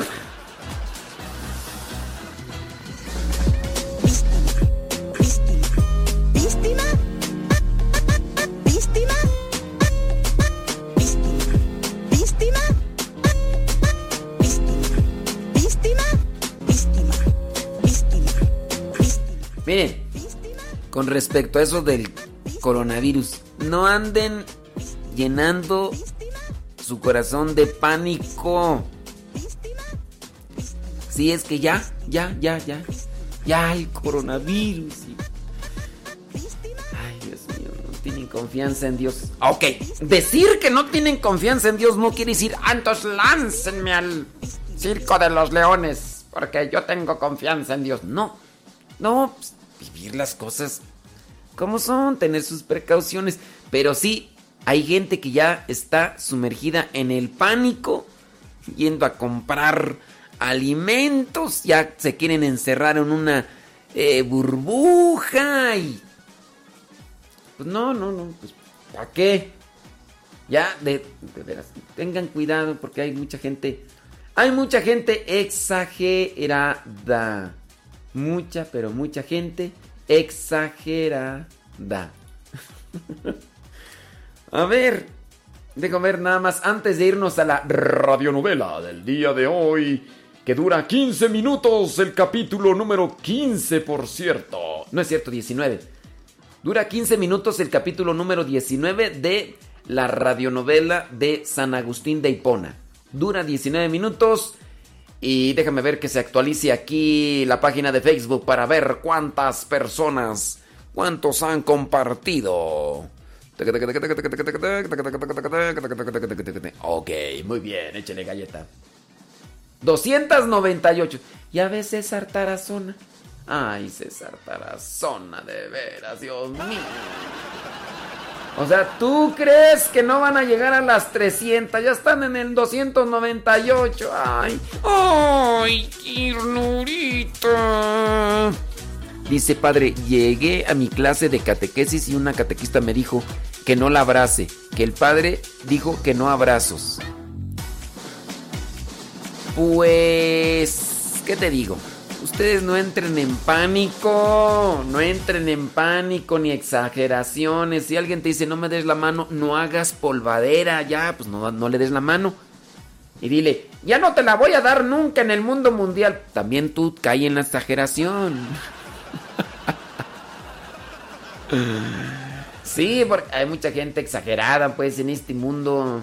Si, si la otra persona dice, ya no te voy a dar la mano, ya no te voy a... Ok, vamos a hacer un pacto. Voy a caer en el mismo grado de exageración que tú. Desde ahora en adelante, nunca en el mundo mundial te voy a dar la mano. Sí, ya, ya, ya, ya, ya, ya. Bueno, vámonos a la radionovela, capítulo número 19 de la serie de San Agustín de Hipona.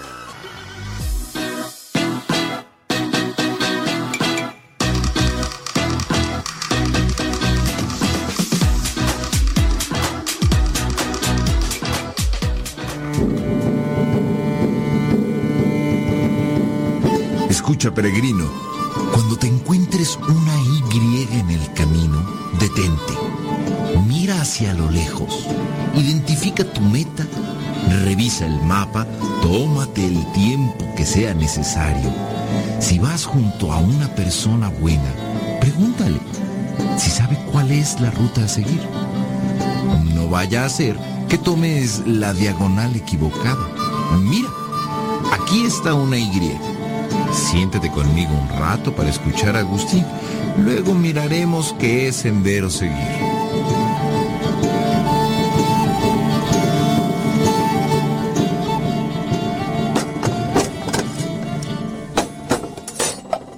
Severo, ¿qué hay para la cena? Higos con miel, padre Agustín. Mmm, qué delicia.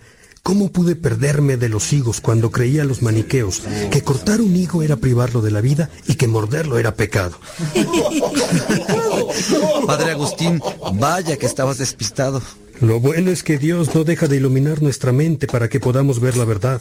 De otro modo me habría perdido de probar esta delicia. Bueno, pues prueba la hora que se come caliente. Qué exquisito. Mm, les va a encantar esta merienda. ¿Quién la trajo? Los esclavos que fueron liberados. Algunos de ellos han recibido al fin algunas tierras y nos han querido compartir su primera cosecha siendo libres. Te dan las gracias por lo que has hecho por ellos, Padre Agustín. Gracias a Dios. Bendice, Padre, el alimento que nos han traído nuestros hermanos. Te damos gracias por ellos y la unidad que nos has regalado. Bendice a nuestras madres, mujeres piadosas que sembraron en nuestros corazones el hambre de ti y la caridad con todos. Buen provecho, hermanos. Igualmente. Toca leer a Evodio. Gracias, Severo. Lectura de la carta a los Romanos, capítulo 8, del 24 al 27. Estamos salvados, pero todo es esperanza. ¿Quieres ver lo que esperas? Ya no sería esperar. ¿Por qué? ¿Puedes esperar lo que ya ves? Esperemos pues, sin ver y lo tendremos, si nos mantenemos firmes. Somos débiles, pero el Espíritu viene en nuestra ayuda. No sabemos cómo pedir ni qué pedir, pero el Espíritu lo pide por nosotros, sin palabras, como con gemidos. Y aquel que penetra los secretos más íntimos entiende esas aspiraciones del Espíritu, pues el Espíritu quiere conseguir para los santos lo que es de Dios. Palabra de Dios. Te alabamos, Señor. Tu sermón, Padre Agustín. Gracias, Severo. Hermanos, la esperanza debe perdurar y no acabar cuando termine el sermón. Si la esperanza termina con la visión de lo que hoy nos mantiene en camino, ¿cuál es la realidad que esperamos?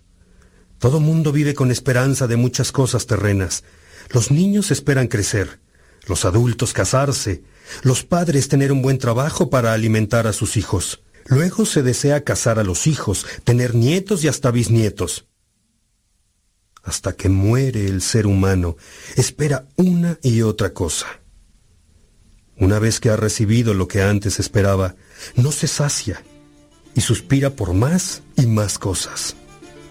Pero ¿cuántos hay que esperan algo que jamás consiguen y se sienten frustrados? El ser humano necesita una esperanza que no defraude, que no sea engañosa, que sacie. Y no es la tierra, por supuesto, ni el oro, ni la plata, ni el agua, tampoco una persona. Todo ello nos causa deleite y es hermoso. Pero hay que esperar a ver quién las hizo. Conocerlo es nuestra esperanza. Una esperanza que llenará todas las aspiraciones de tu corazón y por eso vale la pena esperar activamente. Hermanos, Dios nos ha liberado.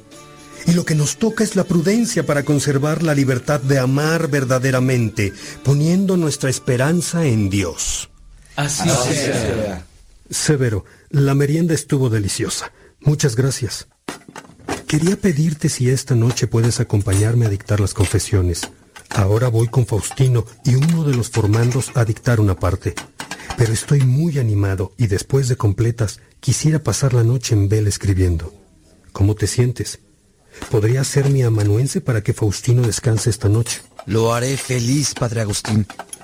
Encargaré a los formandos el desayuno de mañana y hoy, después de completas, estaré contigo toda la noche hasta el amanecer, si quieres. Gracias, Severo. Faustino y Juanico, vengan, que tenemos mucho trabajo.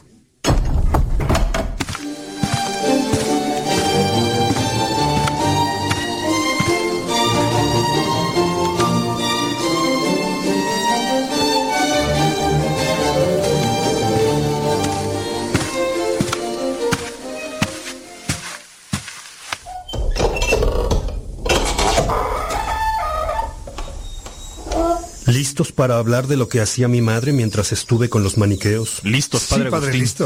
Bueno, yo más que listo, ansioso, padre Agustín. Ansioso por saber cómo se las ingenió tu madre, tan católica y piadosa, para soportar que pertenecieras a esa secta. Mi madre lloraba mucho, Juanico.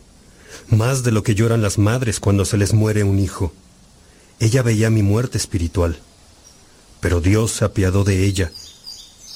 Un día, cuando mi madre ya estaba harta de mis blasfemias y había llegado al grado de prohibirme que fuera a su casa, Dios le mandó un sueño.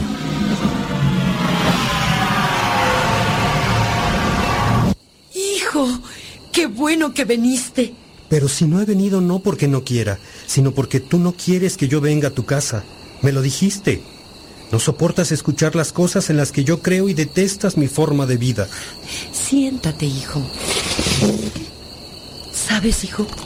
Anoche soñé que estaba parada sobre una regla de madera y un hombre resplandeciente, alegre y risueño venía hacia mí. Yo estaba toda triste y afligida. El hombre me preguntó la causa de mi tristeza, el motivo de mis lágrimas todos los días. Yo sabía que me lo preguntaba no por curiosidad, sino para aconsejarme. Y entonces le dije que era tu perdición lo que lloraba. Madre, sigues pensando que estoy equivocado.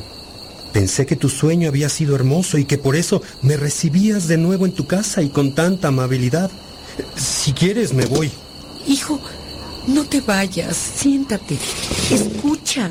Soñé que este hombre quería realmente consolarme y cuando le dije que lloraba por tu perdición, él me dijo en un tono muy firme que mirara cómo donde yo estaba, estabas tú también. Y entonces volteé y te vi de pie junto a mí sobre la misma regla. Madre, ¿qué significado le has dado a tu sueño? Seguro que la cosa es al contrario. Lo que tu sueño significa es que un día tú seguirás a los maniqueos como yo. No, hijo.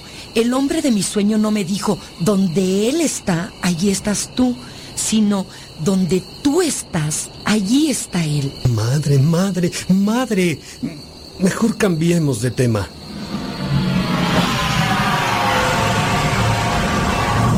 Y lo que pasó fue que ese sueño debió mantener la esperanza en mi madre, porque yo seguí de maniqueo durante nueve años después de ese sueño. ¿Y ella siguió llorando? Sí, mi madre siguió llorando, pero creo que lo hacía mientras oraba. Se conmovía tanto al hablar con Dios que le salían las lágrimas. Sin embargo, en su vida cotidiana era feliz. Se le veía llena de esperanza. Padre Agustín. Dime, Juanico. ¿Crees que tu madre lloraba porque se conmovía y le dolía tu lejanía de Dios, pero al mismo tiempo estaba como del lado de Dios, respetando tu libertad? Sí, hijo. Creo que mi madre sabía que Dios me permitía caer en el error. Por eso ella oraba y lloraba, respetando también mi libertad. Pero claro, no dejó de intentar que alguien hablara conmigo y me aconsejara.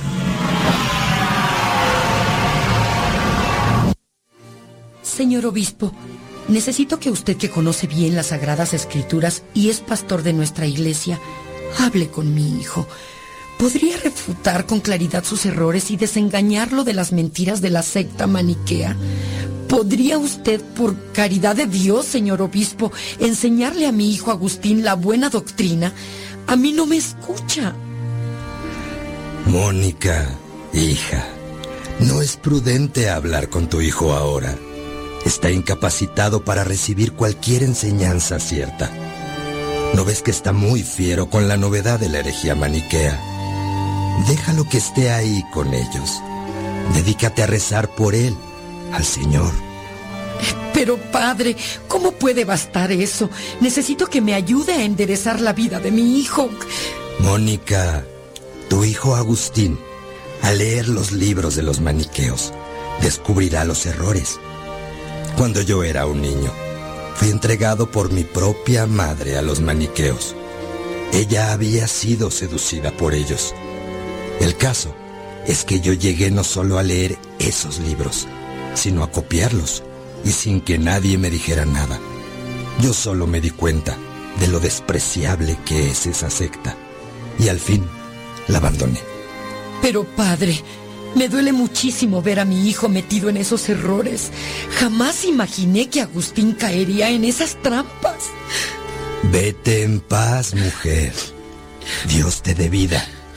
No es posible que perezca el hijo de tantas lágrimas. Gracias, padre. Sus palabras me dan paz, aunque el dolor de ver a mi hijo perdido no cesa.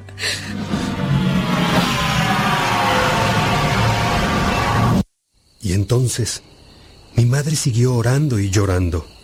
Gracias a la oración aumentó la fe en ella, la esperanza y la caridad, de modo que pasó el tiempo. Y bueno, fue cierto que el hijo de esas lágrimas no se perdió. Bendito sea Dios, Padre Agustín. Ni tú ni tus amigos se perdieron. Qué sabio Dios que nos da una mamá para que nos dé a luz espiritualmente. Y no solo biológicamente, Padre Agustín. Eso hizo tu madre contigo. Así es, Juanico. Algunas madres lo hacen, pero otras muchas, al sentirse cansadas de sufrir por los hijos, dejan de pensar en ellos e incluso dejan de rezar por ellos. En el caso de mi madre, no sé qué parto le dolió más, el biológico o el espiritual, pero el embarazo en el primer caso fue de nueve meses y en el segundo caso de nueve años. Bueno, sin contar los muchos otros hasta que cumplí 33 años. Padre, de veras que es increíble que hayas caído en las trampas y engaños de los maniqueos tantos años. No deja de sorprenderme. Para que veas cuánto tiempo puede tomar a uno derribar la pereza espiritual, la lujuria, la soberbia, y luego, si no te cansas de buscar la verdad, puede ser que en un instante, cuando la luz la pone al descubierto, todo queda consumado en ella. La verdadera verdad. La verdadera y no lo que dicen que es verdad. Yo quiero ver la verdad de mi vida al descubierto, Padre. Sí, hijo. Ahora vamos contigo. Pero dime, ¿por qué querías saber de mi madre? Porque mi madre es tan piadosa como la tuya. Y ella ha soñado que yo sirva a la iglesia como presbítero. Está feliz de que yo haya aceptado venir a la comunidad para formarme como sacerdote. Pero yo no siento tener vocación para eso. Y si ella se entera de que he pensado en salir de la comunidad, sentirá un dolor tan grande que me duele con solo imaginarlo. Ya viste que las madres aguantan mucho, hijo. Dios les da esa gracia. Además, ya hablamos de que cuando algunas personas hacen cosas contradictorias a lo que la sociedad espera de ellos, si están felices, es porque están ciertamente en gracia de Dios, lo cual significa que realmente hacen oración y tratan íntimamente con Dios. O sea que no solo le hablan a Dios, sino que lo escuchan. Y por eso hacen lo que Dios les dice en el corazón, aunque la gente de pronto no les comprenda. ¿De verdad has pensado en salir de la comunidad? Sí, padre. De verdad lo he pensado. Pero no sé si es verdad que debo salir de la comunidad. ¿Quieres que te ayude a discernir? Sí, padre. Faustino, esta noche, después de completas dictareas severo, ve a descansar. Te agradezco mucho haber sido mi amanuense estos días. Ya te pediré que sigas tomando el dictado mañana o pasado mañana. Muy bien, padre. Te agradezco mucho que nos obsequies estos momentos. Tus confesiones me conmueven muchísimo y me ayudan a reflexionar sobre mi propia vida. Buenas noches. Buenas noches, Faustino. Hasta mañana, joven. Hasta mañana, Faustino. Vamos al jardín, hijo. Es bueno cambiar de aires para hablar de otro tema. Me interesa mucho que te sientas feliz porque eso será el síntoma que estamos buscando como resultado de un verdadero encuentro con la verdad. Vamos, Padre.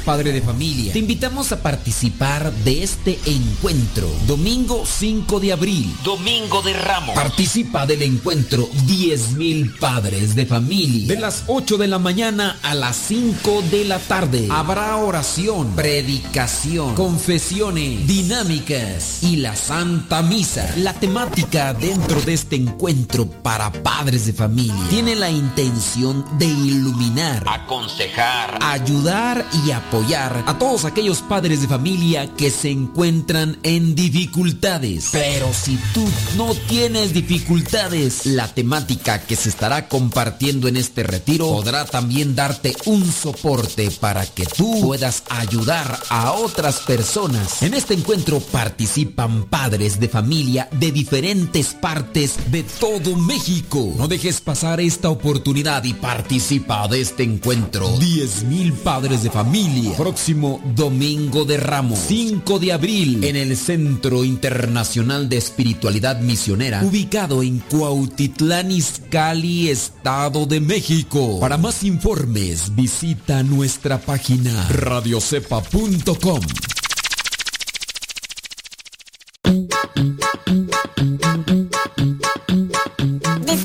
aplicación de Radio Cepa y síguenos en las redes sociales. Radio Cepa, la aplicación, te aseguramos que no te vas a arrepentir. Descárgala en tu tableta o tu teléfono.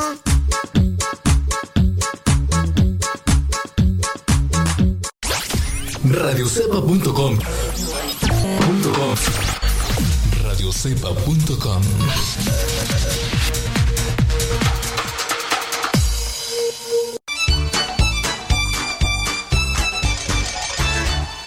Estás escuchando La Cepa, la estación de los misioneros servidores de la palabra.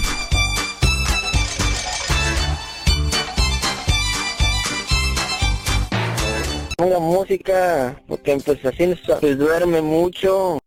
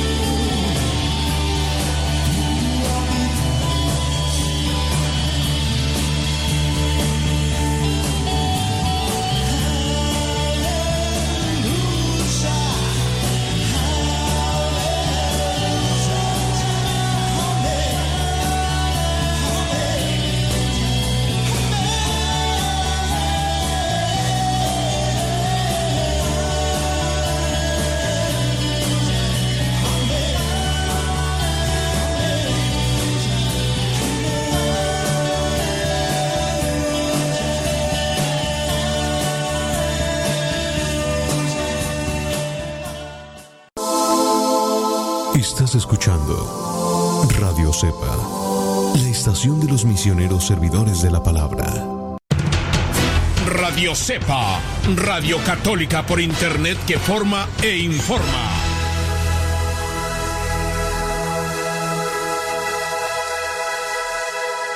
Ponga música, porque pues así nos pues, duerme mucho.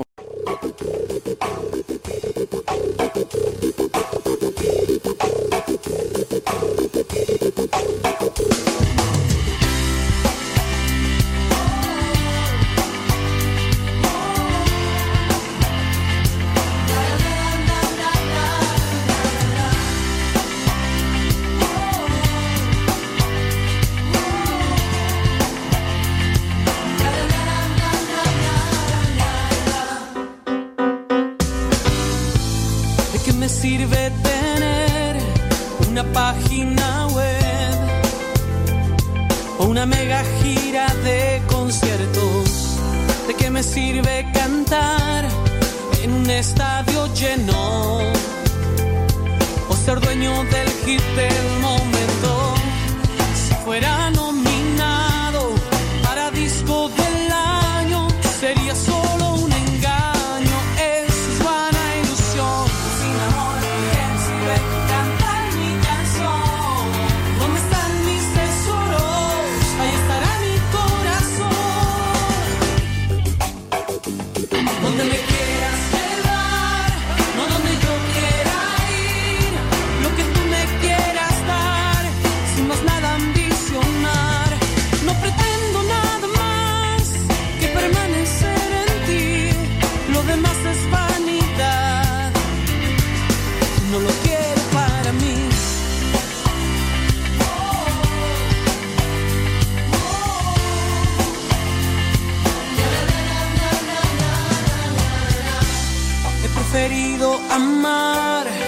las cosas sencillas, un buen amigo y el amor de mi familia.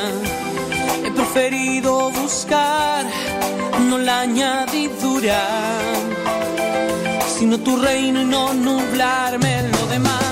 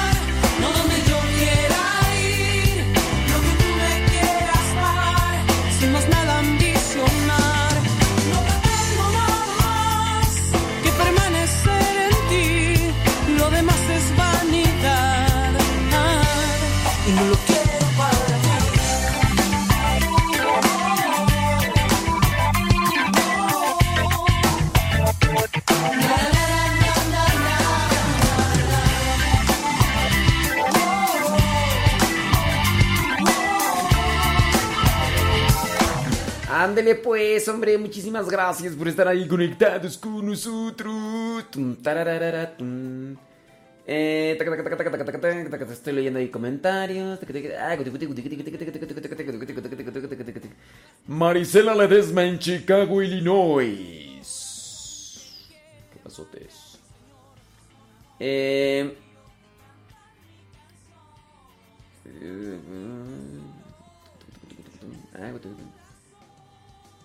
taca, Es que estoy leyendo. Eh. Bueno, sí es que de repente hay, hay mucho comentario, pero a veces son más bien respuestas entre ustedes mismos. Eh, déjame ver aquí. Saludos de Cortázar, Guanajuato. Pues sí, oración por lo de Guanajuato. Ándele pues, hombre. Bueno, vámonos al Evangelio del día de hoy. Sí, vámonos al Evangelio. Claro. Ya está. Ya está. Vámonos, vámonos.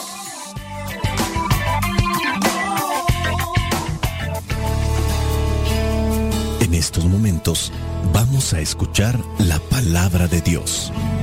Dispón tu corazón para que el mensaje llegue hasta lo más profundo de tu ser.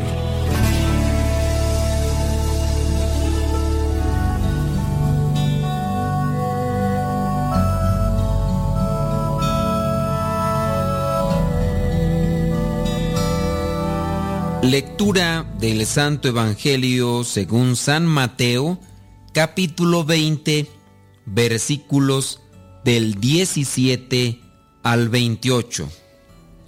Jesús, yendo ya de camino a Jerusalén, llamó aparte a sus doce discípulos y les dijo, Como ustedes ven, ahora vamos a Jerusalén, donde el Hijo del Hombre va a ser entregado a los jefes de los sacerdotes y a los maestros de la ley, que lo condenarán a muerte, y lo entregarán a los extranjeros para que se burlen de él, lo golpeen y lo crucifiquen. Pero al tercer día resucitará. La madre de los hijos de Zebedeo, junto con sus hijos, se acercó a Jesús y se arrodilló delante de él para pedirle un favor. Jesús le preguntó, ¿qué quieres? Ella le dijo, manda que en tu reino uno de mis hijos se siente a tu derecha y el otro a tu izquierda. Jesús le contestó, ustedes no saben lo que piden. ¿Pueden beber el trago amargo que voy a beber yo? Ellos dijeron, podemos. Jesús les respondió, ustedes beberán este trago amargo, pero el sentarse a mi derecha o a mi izquierda no me corresponde a mí darlo, sino que se les dará a aquellos para quienes mi Padre lo ha preparado. Cuando los otros diez discípulos oyeron esto, se enojaron con los dos hermanos. Pero Jesús los llamó y les dijo, Como ustedes saben, entre los paganos, los jefes gobiernan con tiranía a sus súbditos, y los grandes hacen sentir su autoridad sobre ellos.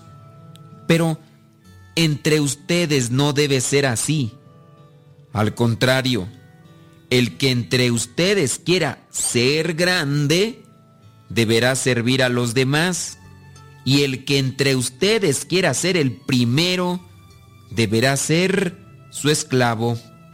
Porque del mismo modo el Hijo del Hombre no vino para que le sirvan, sino para servir y dar la vida en rescate por una multitud. Palabra de Dios, te alabamos Señor. El día de hoy vemos algunos momentos que contrastan entre sí y es que vemos que los apóstoles, a pesar de que están acompañando a Jesucristo, a pesar de que están escuchándolo y ven los milagros, son hombres con debilidades. Y no solamente ellos, también la mamá de dos de ellos. Sí, los apóstoles tenían sus debilidades, pero fueron purificándose poco a poco. Esa es también la esperanza de cada uno de nosotros.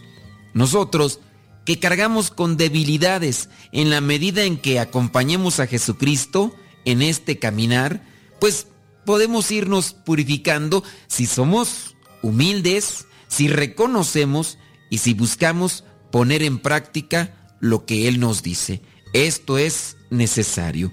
Y miren solamente cómo estas escenas, pues, en las que los sentimientos egoístas de estos hombres, pues, contrastan con la angustia mortal de, de Cristo.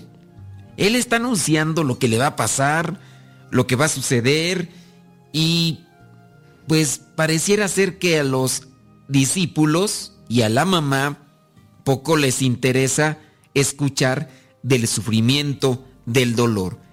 Buscan un puesto. La mamá intercede por ellos para pedirle este favor a Jesucristo.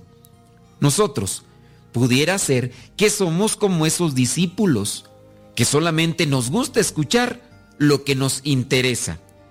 Pero cuando se habla de sacrificio, cuando se habla del sufrimiento, ahí hacemos oídos sordos. Jesucristo ha hablado de eso y los discípulos pareciera ser que están viviendo en otro mundo o están buscando otras cosas. No han puesto atención a lo que acaba de decir y entonces la mamá viene a pedirle este favor, que uno de mis hijos se siente a tu derecha y otro a tu izquierda. ¿Qué está pasando aquí?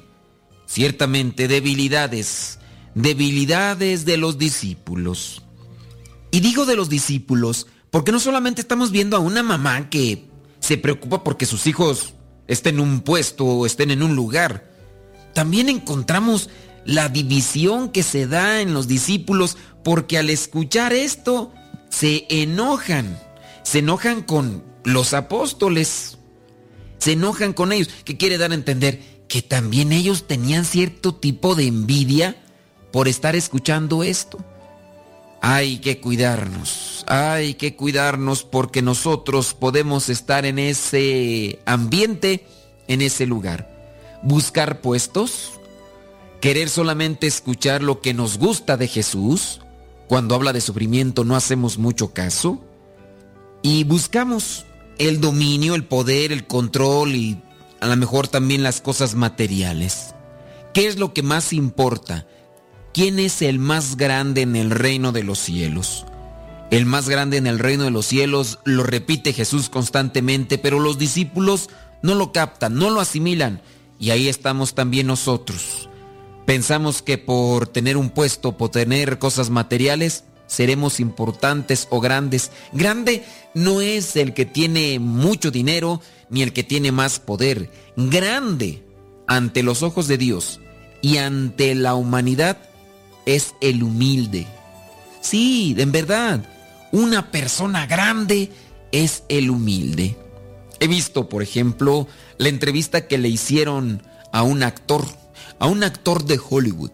El actor de Hollywood saludaba a todos con mucha cordialidad y con una sonrisa. Se daba tiempo para tomar fotos. Los periodistas dicen que cuando lo estaban entrevistando, él respondía atento y sonriente. Decían, este hombre es grande, grande por su humildad. De hecho, en el momento en el que les tocó, le tocó estar con, con los fans de la película, se quedó mucho tiempo con ellos. De hecho, los mismos periodistas estaban asombrados, ya que otro de los personajes que se había quedado más tiempo era un mexicano que también ha hecho cosas grandes en Hollywood. Y decían solamente a fulano de tal lo hemos visto, pero pues es mexicano. Lo hemos visto que se quedara tanto tiempo con sus seguidores. Y este otro es grande, decía una periodista. Es grande, grande. ¿Qué es lo que hace grande a un hombre? La humildad, el servicio, la generosidad. Es que un humilde donde quiere encaja. Un humilde en cualquier parte cae bien. Un humilde hasta Dios le agrada. Pero un soberbio, un, uno que nada más está buscando puestos, uno que no le interesa el dolor de los demás, porque aquí está el caso. Jesucristo está anunciando lo que le va a pasar y los discípulos están más interesados en ocupar un puesto. Pues no. Un soberbio, uno que es egoísta, uno que solamente busca ocupar puestos y que es desinteresado del dolor de los demás, no le agrada a las personas, no nos agrada y tampoco le agrada a Dios. Recordemos simplemente el canto del Magnificat. Derrumbó a los poderosos, a los soberbios los quitó de sus tronos, en el canto del Magnificat. Es decir, un soberbio a nadie le cae bien ni a Dios el humilde sí, el humilde sí. ¿Cuánto nos hace falta trabajar en la humildad? Bastante. Pero Dios nos ayuda, nos moldea Y mientras reconozcamos nuestras faltas y nuestras debilidades, podemos crecer y ser grandes. Que el día de hoy evitemos caminar por los senderos de la insensibilidad, que no seamos insensibles ante el dolor y sufrimiento de los demás, que no queramos buscar puestos para obtener poder, dominio, control, no. Si en su caso quieres servir, dedícate a servir, a ser generoso, para que en esa medida seas grande ante los demás, pero sobre todo ante Dios. Jesús es la palabra que llama. Escucha su voz en el corazón y deja que transforme tu vida.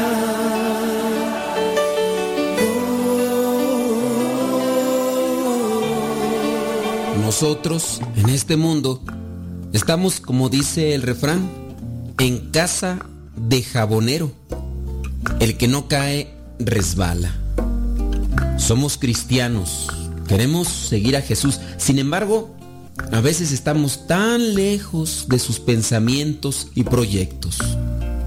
Señor, sabemos que tenemos que tomar la cruz, pero pensamos siempre cómo podemos pasarla mejor. Hemos oído hablar muchas veces de las excelencias del servicio. Sin embargo, buscamos privilegios, puestos de honor, que se nos enaltezca entre nuestros compañeros de trabajo, entre nuestros amigos, en la familia. Nos gana el egoísmo. Señor, convierte nuestro corazón a ti. Pidamos pues al Señor que todo lo puede y que en este caso nos convierta a nosotros en este tiempo de cuaresma. Que nuestro corazón tienda más a asemejarse al corazón de Cristo. Pidamos al Señor que nos dé la gracia de entender que todo lo hemos recibido de Él y que nuestras capacidades, autoridad y dominio deben ser siempre utilizadas para servir y no para ser servidos. Pidamos que descubrir esta actitud de servicio nos será grata y colmará toda nuestra felicidad. Que todo el poder y dominio de las riquezas de este mundo, nosotros las utilicemos y estén a nuestro servicio. Y nosotros no estemos al servicio de las cosas materiales. Podemos buscar esa oración que por muchos siglos se ha hecho para pedir la humildad. Esta oración dice más o menos así. Del anhelo de ser considerado, líbrame Señor. Del deseo de ser alabado, líbrame Señor. Del ansia de ser honrado, líbrame Señor. Del afán de ser consultado siempre, líbrame Señor. Del deseo en ser siempre aprobado, de la aspiración siempre a ser perfecto, líbrame Señor. Del afán de almacenar bienes, del anhelo de ser rico, del empeño en caer siempre bien, del deseo de sobresalir, del ansia de darme a la buena vida, de la aspiración a no fallar, líbrame Jesús, del temor a ser despreciado, del temor a ser calumniado, del temor a ser olvidado, del miedo a ser ofendido, del miedo a ser ridiculizado, del miedo a ser acusado. Líbrame Jesús, del temor a lo desconocido, del temor a ser amado, del temor a salir perdiendo, del miedo a vivir en pobreza, del miedo a renunciar a lo necesario, del miedo a fracasar en la vida. Líbrame Jesús. Espíritu Santo, tú conoces cada uno de nuestros corazones. Sabes lo que necesitamos. Sabes lo que busca nuestra alma para ser feliz. Danos pues esos dones espirituales que necesitamos, que podamos purificar nuestros pensamientos para deslindarnos de todo tipo de vanagloria, de todo tipo de soberbia, que muchas de las veces toca nuestro corazón y nosotros le damos puerta abierta. No solamente entra, sino que se instala y comienza a desarrollar otro tipo de vicios y cosas negativas para la relación siempre con los demás. Dame la pureza de corazón, Señor, para poder ayudar también a otras personas, principalmente con mi testimonio. Que podamos dar realmente testimonio de que tú habitas en nuestro corazón. Que pidamos perdón por ofender y lastimar por esas actitudes altaneras que muchas veces nos dominan y que nos llevan a gritar, a ofender, a humillar. Por esas actitudes soberbias con las que tendemos a despreciar a los demás. Con aquel orgullo que muchas veces no nos deja pedir perdón o perdonar a otras personas que nos han venido a pedir disculpas o perdón por alguna falta. Ayúdanos, Espíritu Santo, a sanar nuestras heridas, las heridas del resentimiento, cuando nos han ofendido y que después el orgullo hace presa de nosotros y queremos siempre buscar esa venganza que lo único que hace es lastimarnos y herirnos. Espíritu Santo, que nuestro corazón siempre tienda a ser semejante al corazón de Jesús. Espíritu Santo, fuente de luz, ilumínanos. Espíritu Santo, fuente de luz, llénanos de tu amor. La bendición de Dios Todopoderoso, Padre, Hijo y Espíritu Santo, descienda sobre cada uno de ustedes y los acompañe siempre. Ahí estamos, conectados en las redes sociales. Si ustedes quieren ponerse en contacto con nosotros, búsquenos por nuestro nombre. Se despide de ustedes su servidor y amigo el Padre Modesto Lule de los misioneros servidores de la palabra. Hasta mañana si Dios no dice otra cosa. Escuchar tu palabra es un inicio de ti, Señor. Meditar tu palabra es captar tu mensaje de amor. Proclamar tu palabra. No, todavía no nos vamos. Esa, esa fue la despedida que. Esa es la despedida que pongo en el Evangelio porque no se vayan a ir. No se vayan a ir. No se vayan, hombre.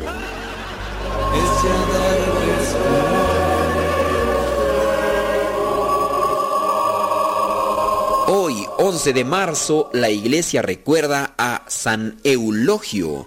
Nació en el año 800 y murió el año 859 en Córdoba, España. Se educó en el monasterio de San Zoilo, en donde vivió y destacó por su austeridad, elocuencia y oración. Visitó varios monasterios españoles, fomentó la creación de bibliotecas y escribió Memorial de los Mártires, documento martirial y apología para defender a los mártires españoles frente a la fe musulmana. Muerto el obispo de Toledo en el año 858, Eulogio fue elegido para ocupar la sede vacante. Por proteger a Leocrisia, recién convertida al cristianismo, el obispo Eulogio fue apresado, juzgado y decapitado. La piedad popular lo consideró y veneró como santo desde su martirio y lo asumió como paladín frente a las autoridades musulmanas. Aparece en la iconografía como obispo, con los emblemas de su ministerio, mitra y báculo, o con un libro, palma y espada por atributos propios.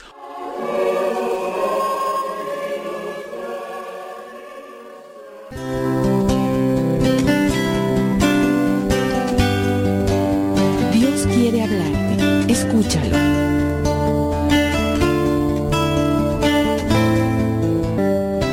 Jesús, yendo ya de camino a Jerusalén, llamó aparte a sus doce discípulos y les dijo, Como ustedes ven, ahora vamos a Jerusalén, donde el Hijo del Hombre va a ser entregado a los jefes de los sacerdotes y a los maestros de la ley, que lo condenarán a muerte, y lo entregarán a los extranjeros para que se burlen de él, lo golpeen y lo crucifiquen, pero al tercer día resucitará. La madre de los hijos de Zebedeo, junto con sus hijos, se acercó a Jesús y se arrodilló delante de él para pedirle un favor. Jesús le preguntó, ¿Qué quieres? Ella le dijo, Manda que en tu reino uno de mis hijos se siente a tu derecha y el otro a tu izquierda. Jesús contestó, Ustedes no saben lo que piden. ¿Pueden beber el trago amargo que voy a beber yo? Ellos dijeron, Podemos. Jesús les respondió, Ustedes beberán este trago amargo, pero el sentarse a mi derecha o a mi izquierda no me corresponde a mí darlo, sino que se les dará a aquellos para quienes mi Padre lo ha preparado. Cuando los otros diez discípulos oyeron esto, se enojaron con los dos hermanos. Pero Jesús los llamó y les dijo, Como ustedes saben, entre los paganos los jefes gobiernan con tiranía a sus súbditos, y los grandes hacen sentir su autoridad sobre ellos. Pero entre ustedes no debe ser así. Al contrario, el que entre ustedes quiera ser grande deberá servir a los demás. Y el que entre ustedes quiera ser el primero, deberá ser su esclavo. Porque del mismo modo el Hijo del Hombre no vino para que le sirvan, sino para servir y para dar su vida en rescate por una multitud. Dios quiere hablarte. Escúchalo.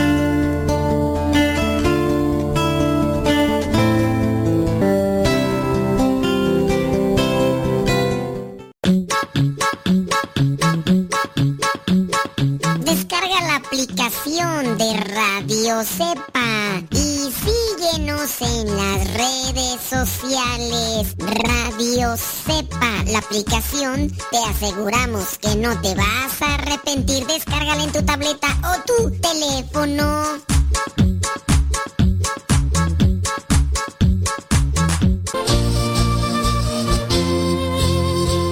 Oye, yo quiero ser misionero laico, ahí con ustedes, los misioneros servidores de la palabra, pero ¿qué, qué es lo que necesita? ¿Qué piden o qué requisitos tengo que cumplir? Bueno, primeramente tienes que tener entre 17 y 30 años para poder ingresar a lo que es un retiro vocacional. Los retiros vocacionales se realizan cada seis meses. Si estás interesado y quieres más información, visita nuestra página www.radiocepa.com www.radiocepa.com y ahí encontrarás lo que son más detalles para participar de este retiro vocacional y posteriormente participar en la formación para ser misionero laico por un año y medio. Recuerda que ser misionero laico no es un llamado para ser religioso, sino un llamado para servir.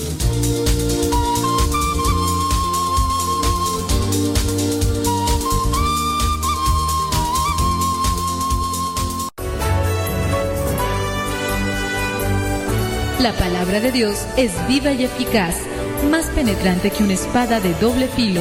Síguela a través de radiocepa.com.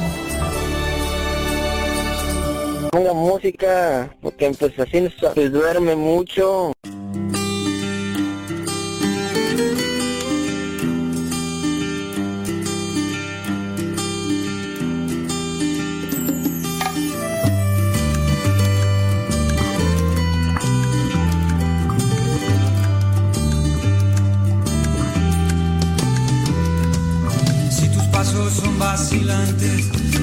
Camino inseguro está, si la mirada llevas caída, si la tristeza a tu lado está, si las noches se te hacen largas, si en tus días hay oscuridad, si necesitas un buen amigo, solo en Jesús lo podrás hallar. Él te levantará, su mano te dará, cuando te veas caído nuevas fuerzas te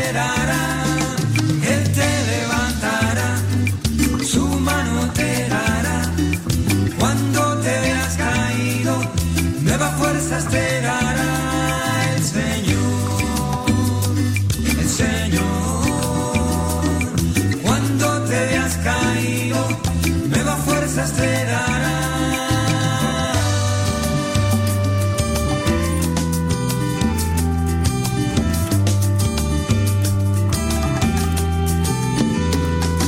Si tus pasos son vacilantes, si tu camino inseguro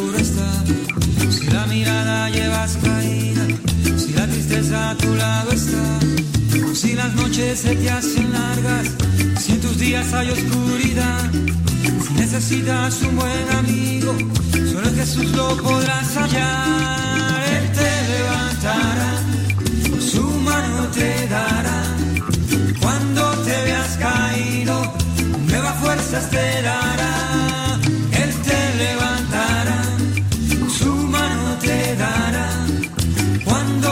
has caído, nuevas fuerzas te dará el Señor, el Señor.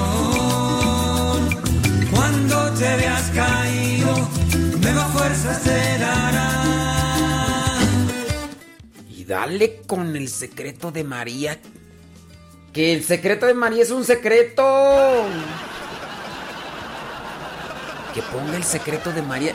Ni sé ni sé cuál es ese. Esa rola. No, no sé cuál es, hombre. Ah. Que el secreto de María. Ni sé cuál es el secreto. Ni sé cuál es esa.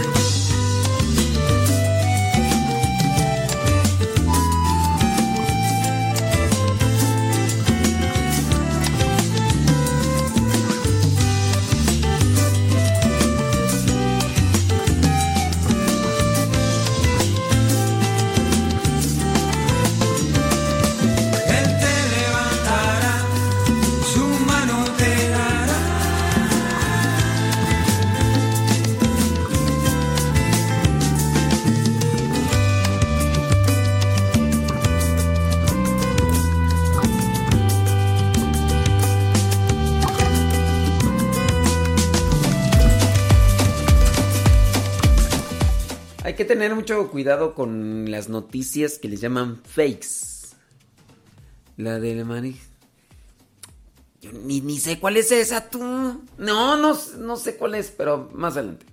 Oigan, hay que tener mucho cuidado con lo que vienen a ser mm, muchas noticias que llegan gracias al Internet. ¿Sí? Gracias al Internet llegan muchas noticias, informaciones, muchas de ellas falsas. Y en ocasiones por ahí hay cosas que, que son fake, que son bromas, que son... Por ejemplo, de repente ahí, no, pues que aquí anda, anda rondando la carta de fulano de tal. Entonces nada más hay que tener un poquito de cuidado y preguntar antes de, oye, a mí se me hace interesante esto, pero voy a preguntar a ver si es verdad, a ver alguien que tenga más conocimiento. Por ahí me encontré un artículo donde habla sobre las dos teorías de Albert Einstein. Son dos teorías de Albert Einstein. Si ustedes no saben quién es Albert Einstein, no digas, ¡ay! ¿Quién es ese? Pues es un físico, matemático, científico y demás que pues ya no, ya no, ya no, ya no vive.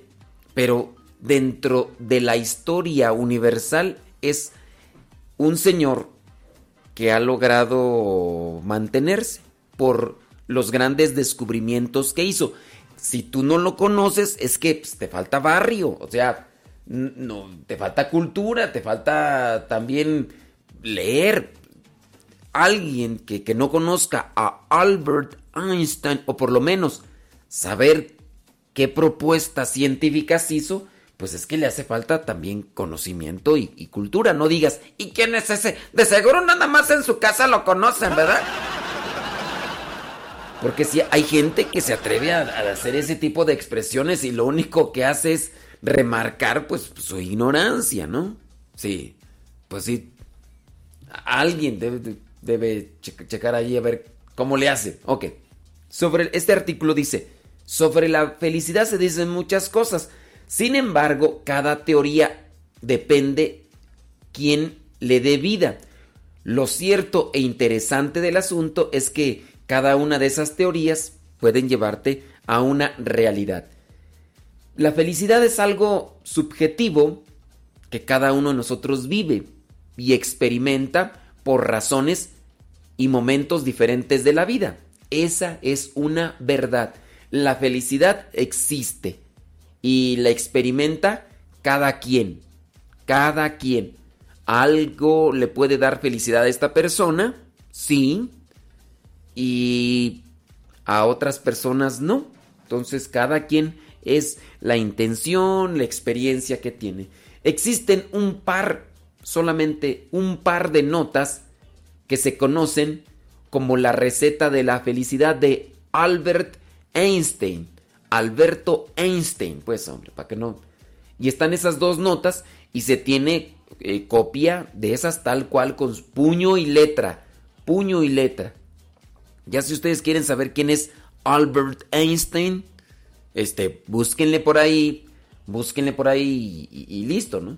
Para el año 1922, el afamado físico se encontraba hospedado en el Hotel Imperial allá en Tokio, Japón.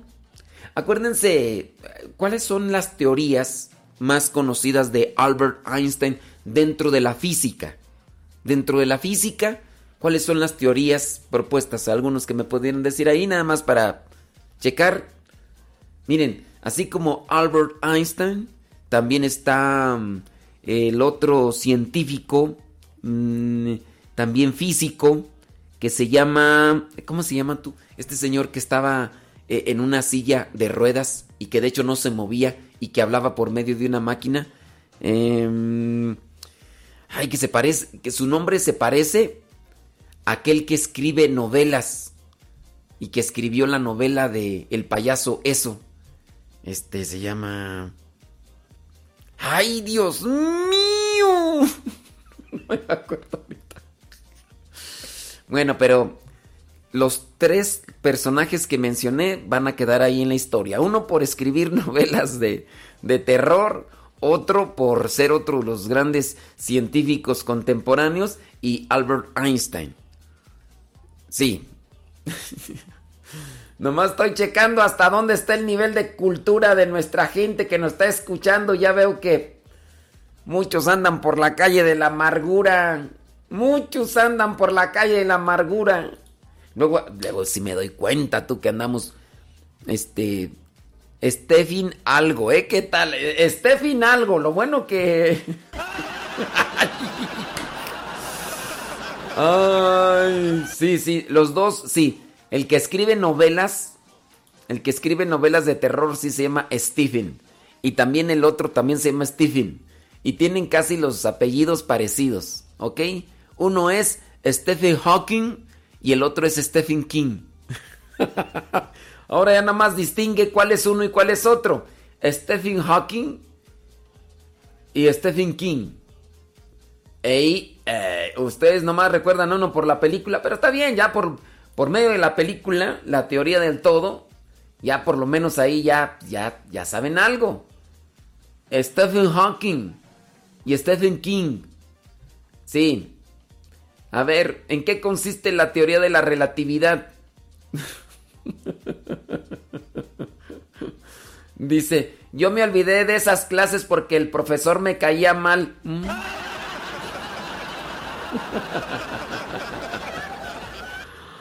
Ay, ay, ay, ay, ay. Dice, saludos desde... Me encanta el programa, síganos iluminando. Pues también ustedes ilumínense porque... Sí, no más. ok, vámonos, vámonos con eh, Albert Einstein. Dicen que estaba en, en, Tokio, allá en el año 1990, 1922. Dice, estando allí, una tarde se acercó un joven repartidor con una importante noticia que darle a este físico, Albert Einstein. La noticia era que él había sido galardonado con el Premio Nobel de la Física en el año 1921. Ganar ese reconocimiento le tomó tiempo.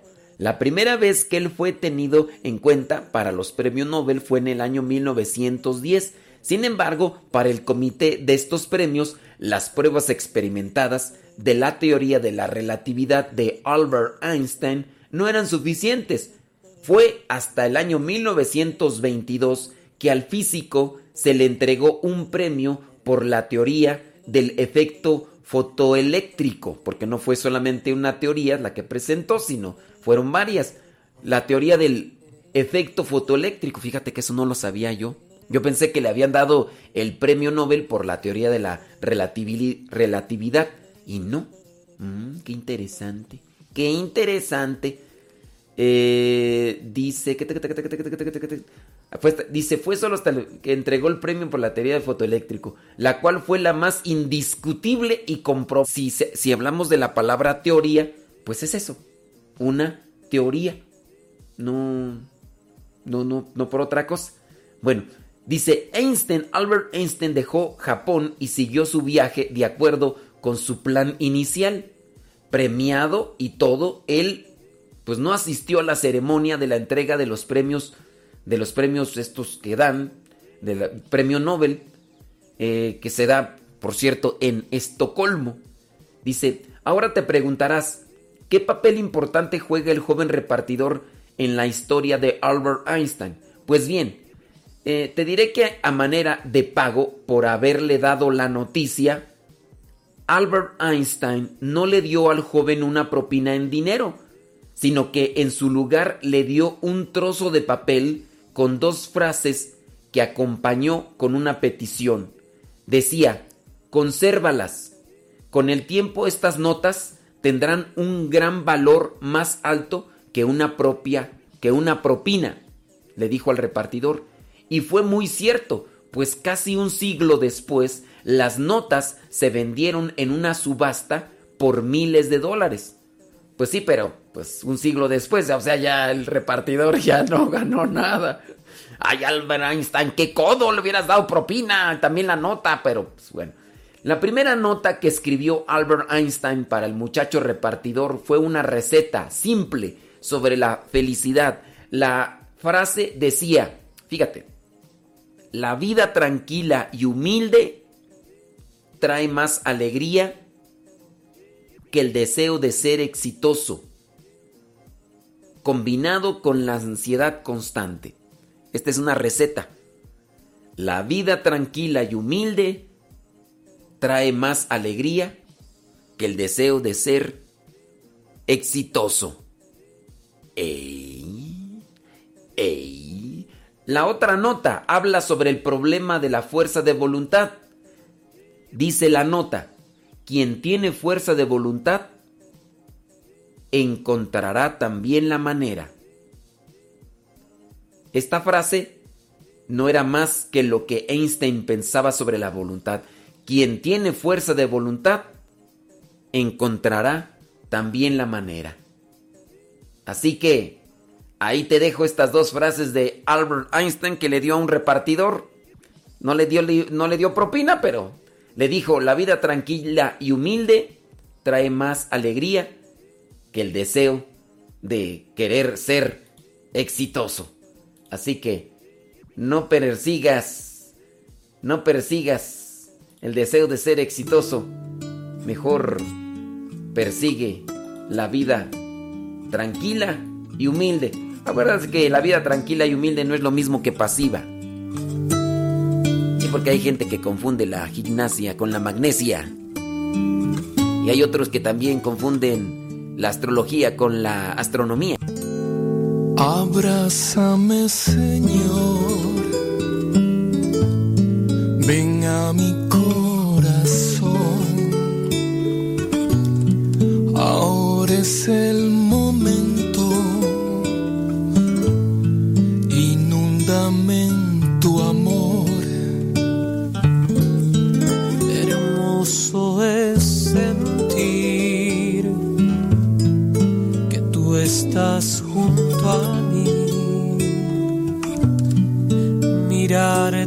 cara,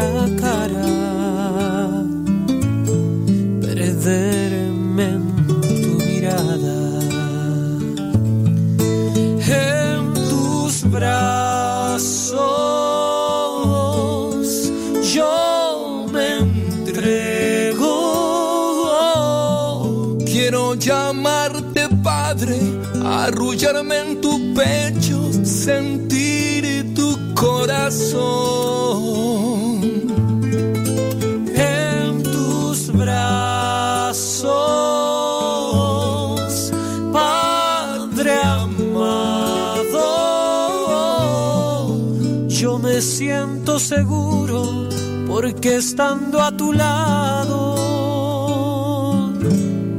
me llenas de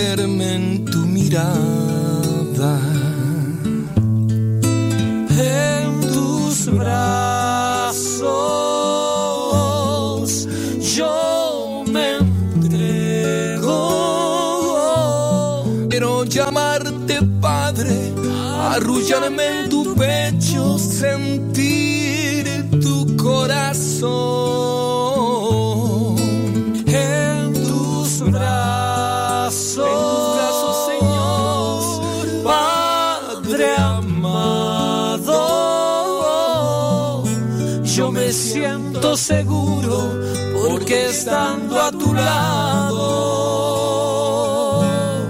me llenas de tu amor.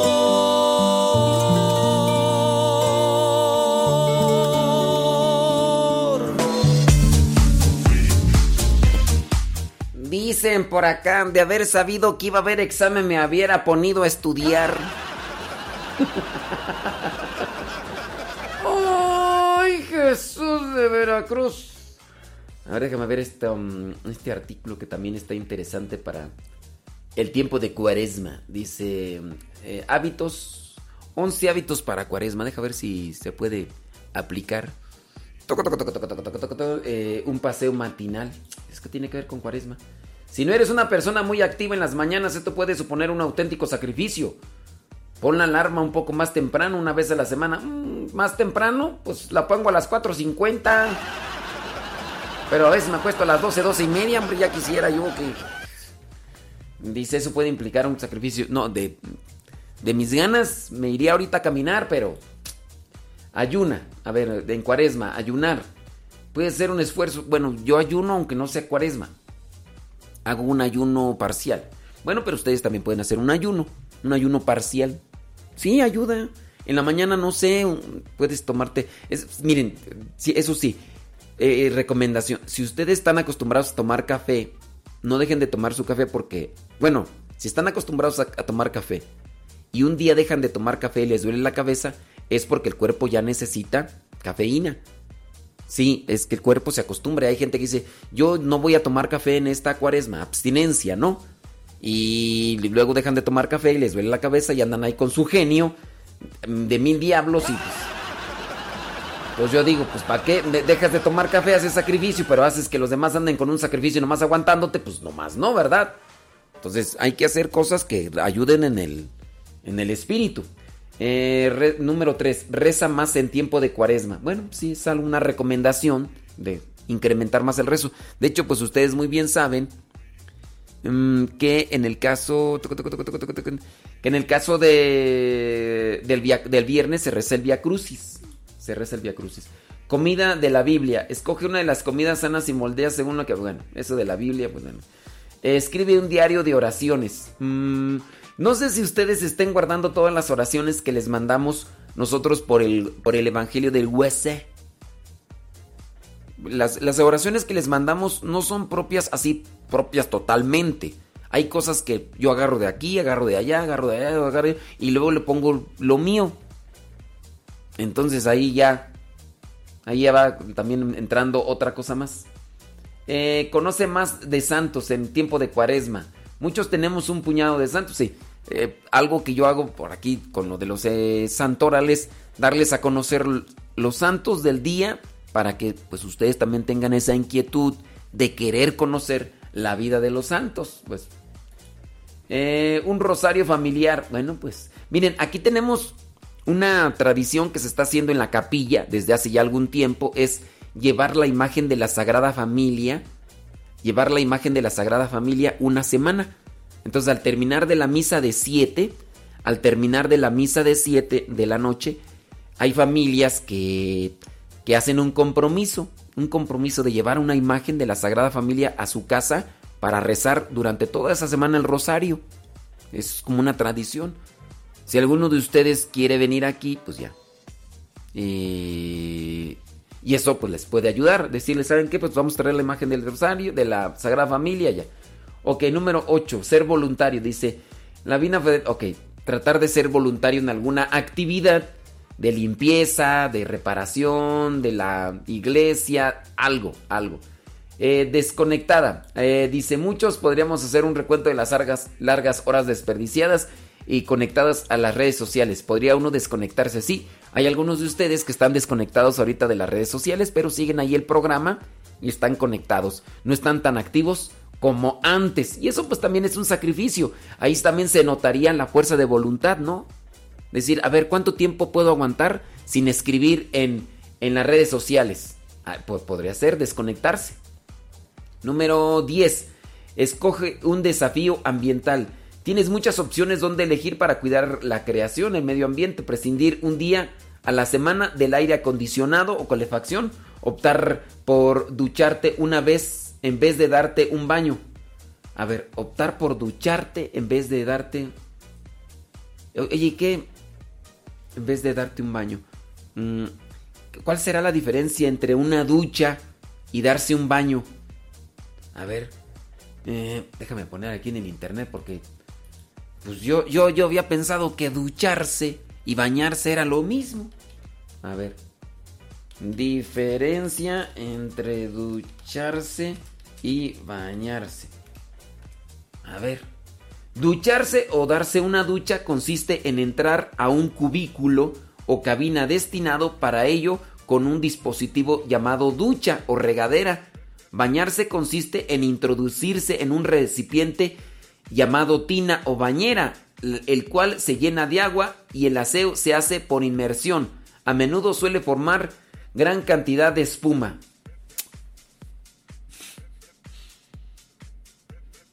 Yo, yo, yo pensaba que era lo mismo, tú. Mira nada más lo, lo ignorante que estoy, hombre. Sí. Yo no, no, no sabía. ¡Ay, Jesús de Veracruz! Hasta que me doy cuenta. No, pues yo pocas veces entonces me he bañado. La mayoría me ducho y hay veces que no. hay veces que no porque en la mañana está bien frío. No, yo digo no, no, no, no. Y lo que sí hago yo es cuando voy a ducharme, porque yo me ducho. Lo que hago yo es guardar primero el agua porque el agua sale fría, entonces la pongo en una, una cubeta y esa agua después la utilizo para otras cuestiones ahí en el baño, que no puedo decir aquí, ¿verdad? Porque pues algunos puede ser que estén comiendo.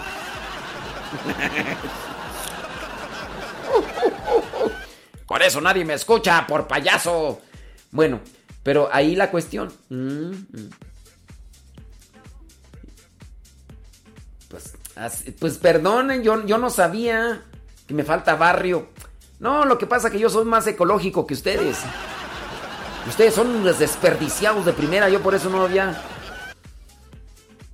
Ya, ya, Nercy Navarro, ya, Nercy Navarro. Ay, perdóneme usted. Qué sabiondos, qué sabiondos, qué desperdiciados más bien. Sí, no, yo. Pocas veces me he bañado yo entonces. No, yo. Antes, antes sí nos bañábamos. Cuando estábamos en mi rancho. Pero nos bañábamos como una, dos veces a la semana. Sí, pero no. Mi mamá metía en una tina de, de esas de aluminio. Metía en una tina agua. Después calentaba el agua en la estufa. Y ponía agua fría en la tina. Y después echaba el agua caliente. Pero ahí nos bañaban a los seis. Lo bueno del que se bañaba ya hasta el final, que ya encontraba agua con jabón y todo, y con un montón así como de grasita por arriba. Dice, ah, mira, aquí hay hasta este, un poquito así como de. de, de cera. no, deja de eso. Nos metíamos a bañar.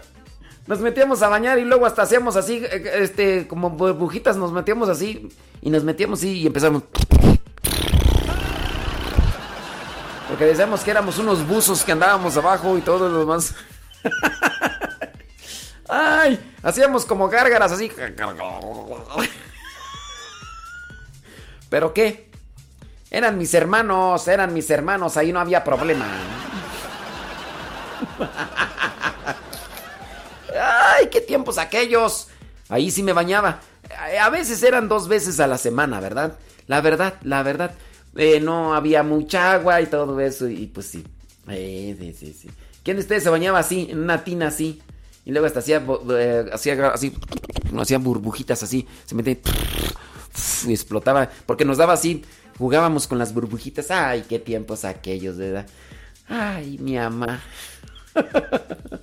no dejen de eso, hasta los, los mayores se metían, hasta los mayores se bañaban así. Pues es que no había agua. No había agua en aquellos tiempos en mi rancho y había un agua bien salada. Y ya después, ya después de mucho tiempo, ya uno, yo ya me ducho. Yo ya me ducho. Ya, ya, ya, ya, ya, ya, ya, ya. Ducharse y bañarse es lo mismo, al final se moja. ¡Oh, perdón, hombre! Perdóneme, señor, señor, eh, señor experto. Uy, excuse me, perdón. Ya uno no puede decir nada de lo que dice el diccionario porque eso qué, ah, para mí, para mí es lo mismo, para mí es lo mismo eso, a eso, a mí qué. Ay, Jesús, María y José.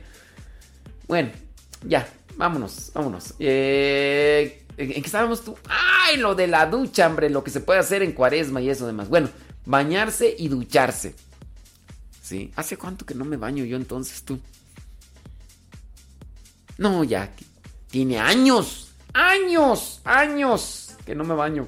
Puro ducharme.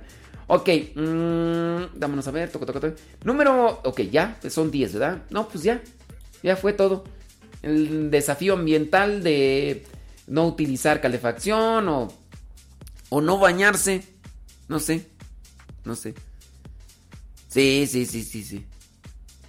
Que el secreto de María. Sí, pues, que yo no sé cuál es el secreto de María.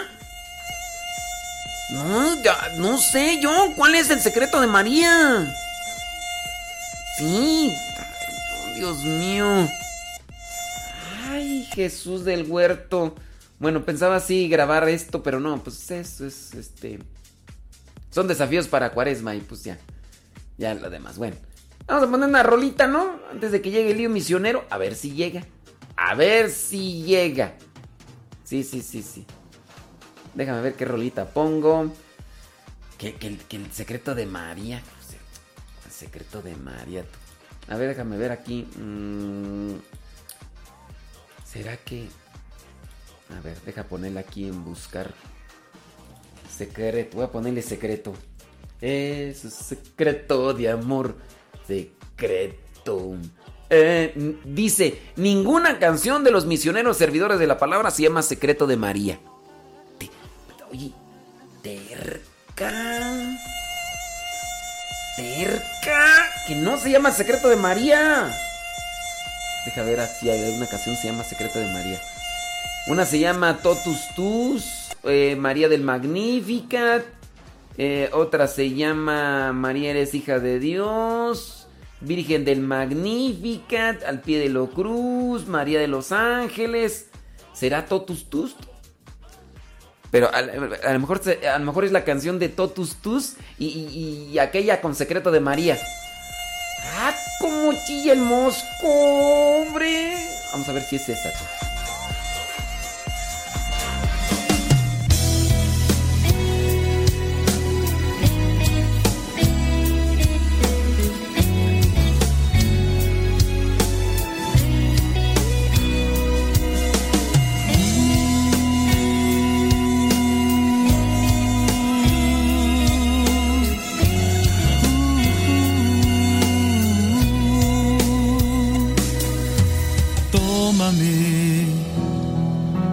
Pertenencia entera de tu amor, como el hijo que se fue y humillado regresó. Como quien lejos de Dios sabe de muerte y dolor, totus tus María, yo soy, yo soy.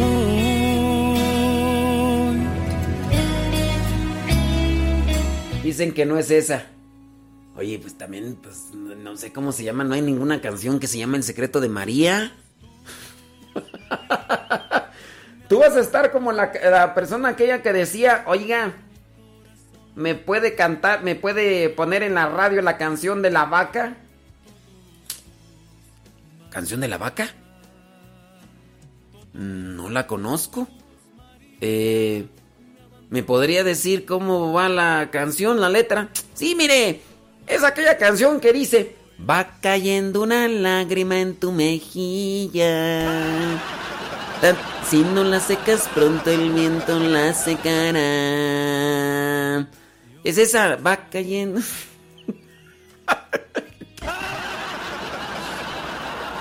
A lo mejor va a estar como aquella canción de... Ah, sí, dice, eh, ¿me puede pasar... Eh, ¿Me puede poner la canción de... de La Palmera Embarazada? ¿La canción de la Palmera Embarazada? Mm, no, no, no sé. ¿Me, ¿Me, puede, ¿Me puede cantar un poquito de, de esa canción? Sí, mire, la canción de la Palmera Embarazada es aquella que dice... Espera un coco un coquito más. O también que dice, ¿me puede cantar la canción de... Mm, ¿Cuál es? De Gabriela. ¿La canción de Gabriela? ¿Cuál es la canción de Gabriela? Eh, la canción de Gabriela es aquella que dice, Gabriela penca de un mague.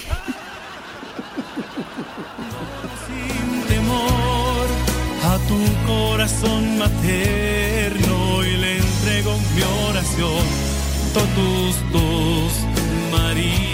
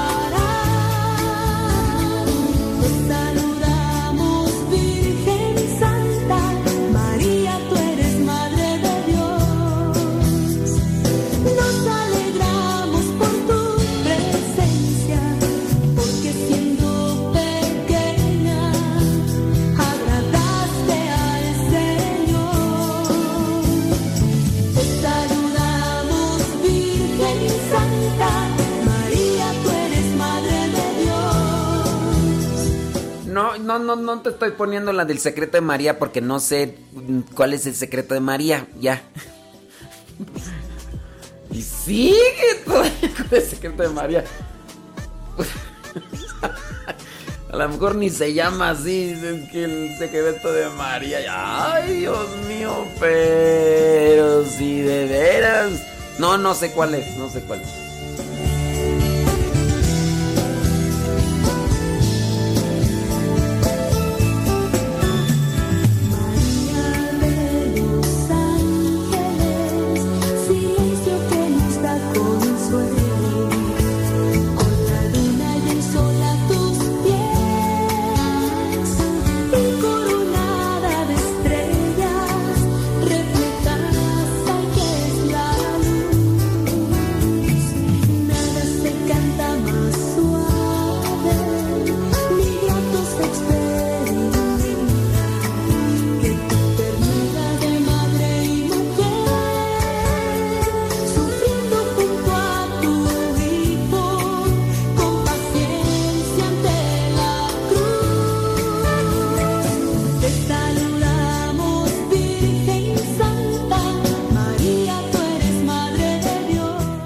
Dicen que el himno FEI 2018, mm, si no sé cuál fue el del 2020, menos voy a saber cuál es el del 2018.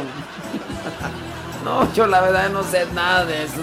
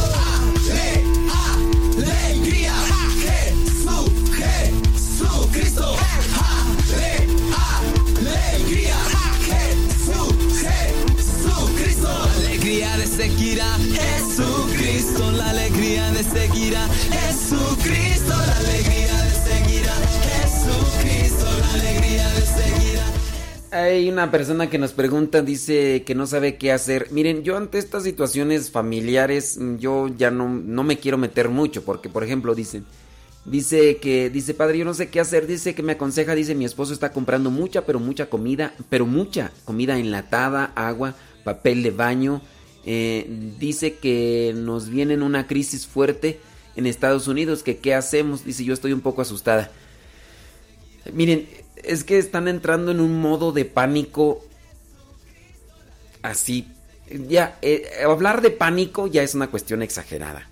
Hablar de...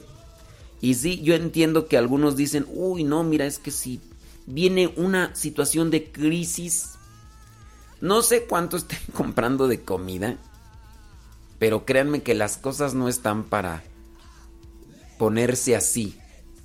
Las cosas no están para ponerse así. Aunque ustedes pudieran comprar eh, lo que es la comida ahorita, yo no sé si estén comprando ya para dentro de un año. ¿Ustedes están comprando comida para dentro de un año? No, a veces yo pienso que hasta lo que están comprando les va a durar, ¿qué? ¿Una semana? ¿15 días?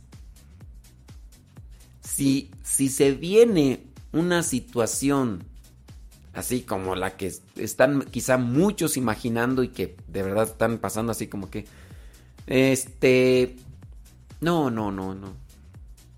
No, no hay manera así como que para poder sí de uy, sí aguantan 15 días con agua, con alimento y si viene una cosa así ya es y después qué? Pero sí, ojalá y no no entren en ese modo exagerado. Yo no les voy a decir que hagan de si sí o no. Yo nomás les digo, no entren en modo exagerado. Las cosas están caminando solamente con cierto tipo de precauciones y ya. Y no es porque, uy, allá en Estados Unidos principalmente están haciendo estas compras desesperadas, más movidos por la cuestión del pánico. Y miren, yo a veces veo este tipo de actitudes que me hacen notar que hay una seguridad así exagerada en las cosas materiales. Eso es lo único. Veo que hay una eh, seguridad exagerada en las cosas materiales. Ya entiendo que algunos van a dejar de trabajar por como precaución y todo eso, a veces a lo que tenemos miedo es a perder lo que tenemos en el momento. Llegamos a cierto estatus, a cierto nivel y, luego ¿cómo lo voy a hacer a vivir ahora? Pues como vivíamos antes, de tener lo que tenemos ahora. Pero lo que nos da miedo a veces es perder lo material, lo económico que tenemos en el momento, la estabilidad, el área de confort eso es lo que más miedo tenemos de perder ya el área o de perder nuestra situación de confort. No, no entren en ese modo de pánico. De veras, se está exagerando, exagerando. Ahora, tampoco seamos extremistas de irnos al otro lado y decir, ah, entonces no, no te preocupes, no. Si te dicen que hagas esto, no lo hagas porque no te tienes que preocupar. No, ese es un pensamiento realmente extremista que está afectando a nuestra sociedad en todos los sentidos. El día de ayer hablábamos sobre la cuestión esta del feminicidio, ¿verdad? Que cómo se dice feminicidio cuando en realidad ni es la categoría como tal de feminicidio, solamente porque se mataron una mujer, dos mujeres y la mataron personas celosas o, o algunos asaltantes y todo eso, ya, feminicidio. Si se están matando. En el caso de cuando se asesina a una mujer se dice feminicidio en el caso del asesinato a un hombre, ¿cómo se dirá tú? Este, feminicidio, female, feminicidio, mail, mailicidio, ¿cómo se dirá mailicidio? ¿Cuántas personas mataron ayer allá, por ejemplo, en Guanajuato? Hombres. ¿Cuántos hombres mueren por el crimen organizado constantemente? Todos los días acá en México. Allá en Guanajuato ahorita no se están sacando las cifras de los hombres que están muriendo involucrados en el crimen organizado. ¿Por qué están muriendo? Porque hay un mailicidio, es un mailicidio, ¿no? Entonces, estamos cayendo en modos así extremos de, de amar a las cosas. Yo solamente les diría, miren, tengan sus precauciones, sus cuidados, sus reservas, no caigan en modo de pánico, hagan lo que tienen que hacer con respecto al cuidado, la protección o demás y... Pero si, si ya no sé si, ustedes están comprando... No, no, sé si ustedes están comprando así comida para... Uy, ya ves que mi esposo ya compró comida para 10 años. Compró comida para 10 años. Porque las cosas se van a poner bien mal. Bueno, no sé si habrá alguien que pueda comprar así comida para dentro de 10 años. Porque las cosas se van a poner... Ok. No, no ese es el caso en ese caso. Han pasado cosas todavía más trágicas en el mundo y aún así, mira, muchos eh, siguen. Pongamos el caso solamente así como una referencia. Segunda Guerra Mundial. Las personas que murieron por las bombas, por las explosiones, bueno, ellas. Y a pesar de que vino una crisis de hambruna por lo de la guerra, por la Segunda Guerra Mundial, las personas se mantenían, subsistían. A pesar de que se había acabado con todo. ¿Y por qué? Porque si, si nos vamos a morir, nos vamos a morir de la enfermedad, nos vamos a morir de la guerra, nos vamos a morir de los balazos, de lo demás, pero Dios, Dios ayuda. Pero bueno, que, yo no puedo decir, dice que, yo solamente les decía, no se dejen dominar por el pánico y la exageración que muchos están teniendo con respecto a esto del, del coronavirus. Coronavirus. Pero bueno, ¿qué más les digo? ¿Qué más les digo? A ver, déjame ver aquí poner una rolita mejor.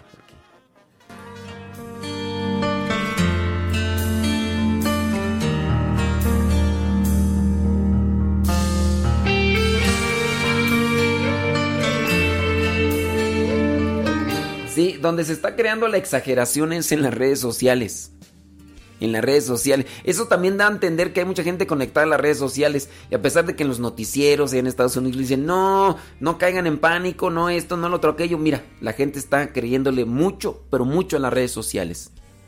Por ese lado uno puede darse cuenta que sí, eh, hay mucha gente conectada a las redes sociales.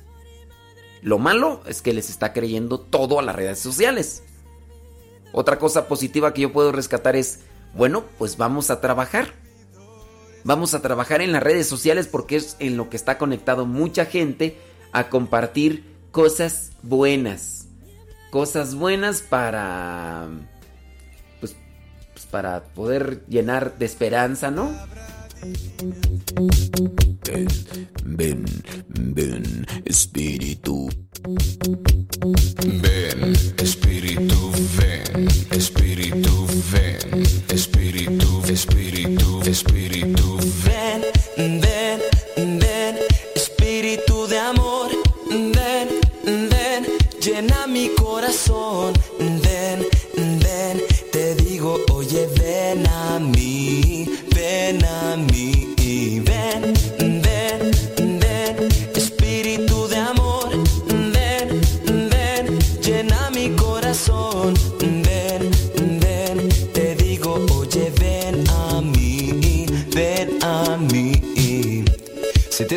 12 frutos que nos unen a una iglesia. Y sigue con el secreto de María, que no se llama así secreto de María.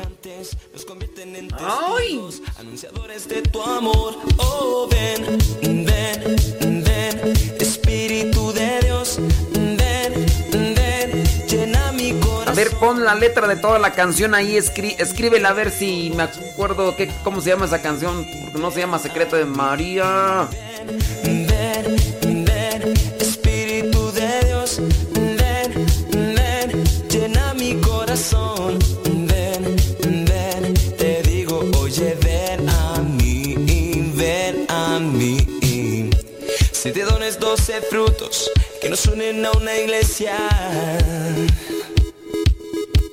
Siete dones, doce frutos que nos hacen semejantes, nos convierten en testigos, anunciadores de tu amor. Oh. Uy. Ay, Dios mío, pensé que las víctimas... Le estoy diciendo, a ver, ponme la letra de la canción esa que dices, no, ya no quiero nada. Ya no quiero nada. Ya no, dije, ya no quiero nada.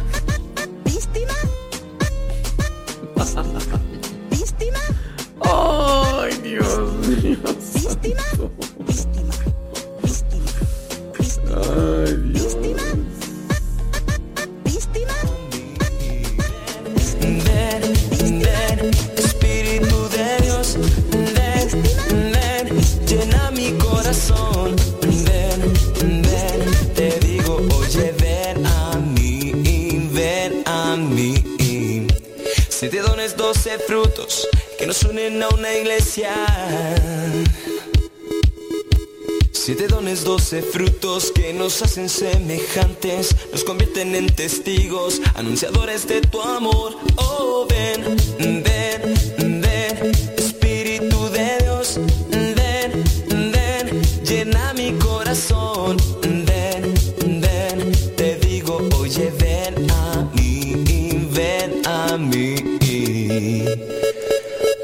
Espíritu Santo, llena los corazones de tus fieles y enciende en ellos el fuego de tu amor. Envía, Señor, tu Espíritu, y todo será creado, y se renovará la faz de la tierra.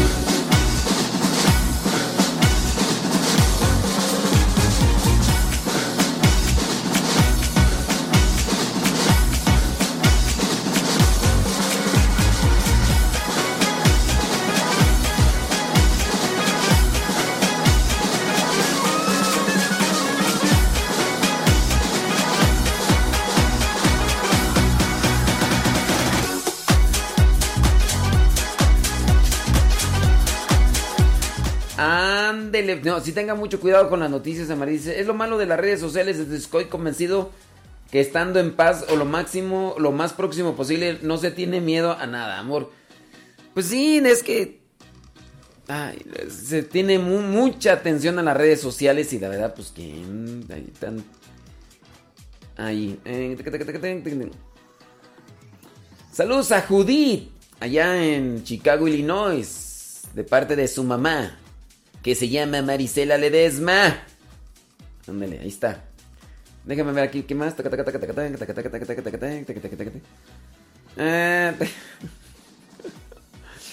A ver, no, ya es que ya es como que exagerar mucho. Dicen los de los centros comerciales, no, pues por una parte está bien, nosotros estamos vendiendo más que antes. Las, las cosas no, no, no van a escasear, pero pues bueno, la gente ahí. Eh, pregúntele a Google ahí si sale secreto de Mari. Ah, ya no, ya no voy a buscar esa canción. ¿Tú crees que voy a estar ya? Mm. Dice, llena de gracia es tu nombre, llena de gracia en la presencia de Dios. No, pues con eso, llena de gracia. Eh, Llena de gracia es tu nombre.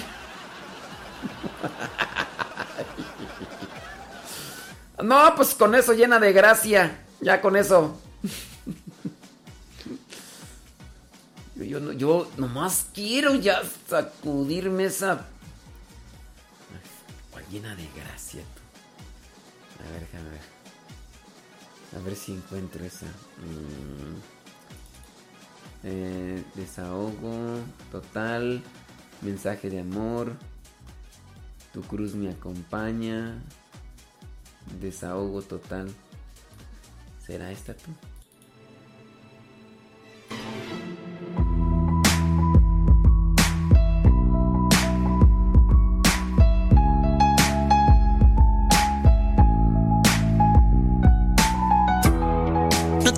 Dejes engañar por la gran oscuridad. Cristo te da otra oportunidad para volver a empezar. No te dejes engañar por la gran oscuridad. Cristo te da otra oportunidad para volver a empezar. Predicar la palabra de Dios es dar nuevas fuerzas. Con Cristo misionero llevando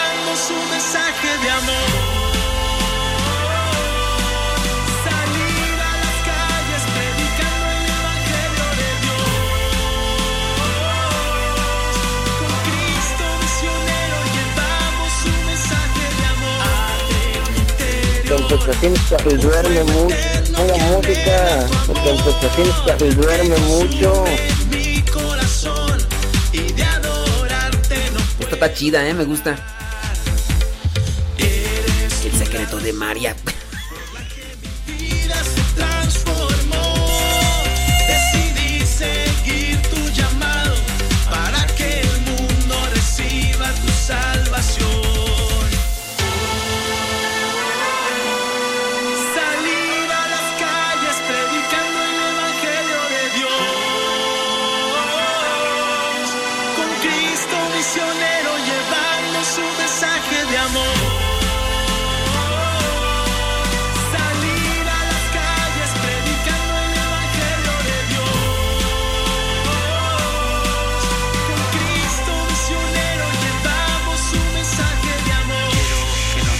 De todo lo que sea mundanidad, que la iglesia salga a la calle, los jóvenes tienen que salir a luchar por los valores. Quiero lío en la diócesis.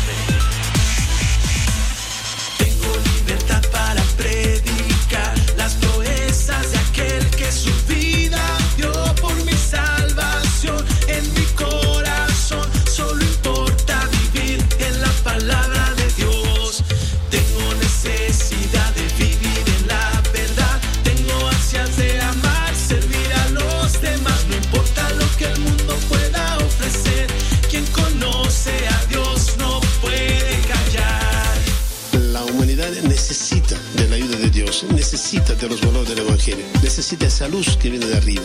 La vida es bella cuando está iluminada por Dios. Debería ser una necesidad de parte de todos buscar esos valores para dar vida a la sociedad.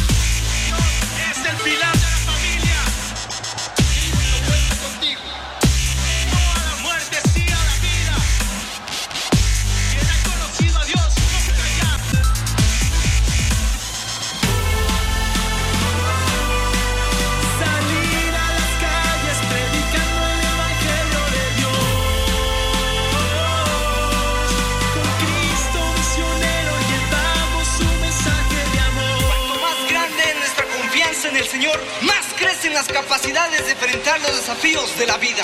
Confiando en la misericordia divina, predicando el Evangelio con Cristo misionero. Todos juntos, adelante. Adelante, caminante.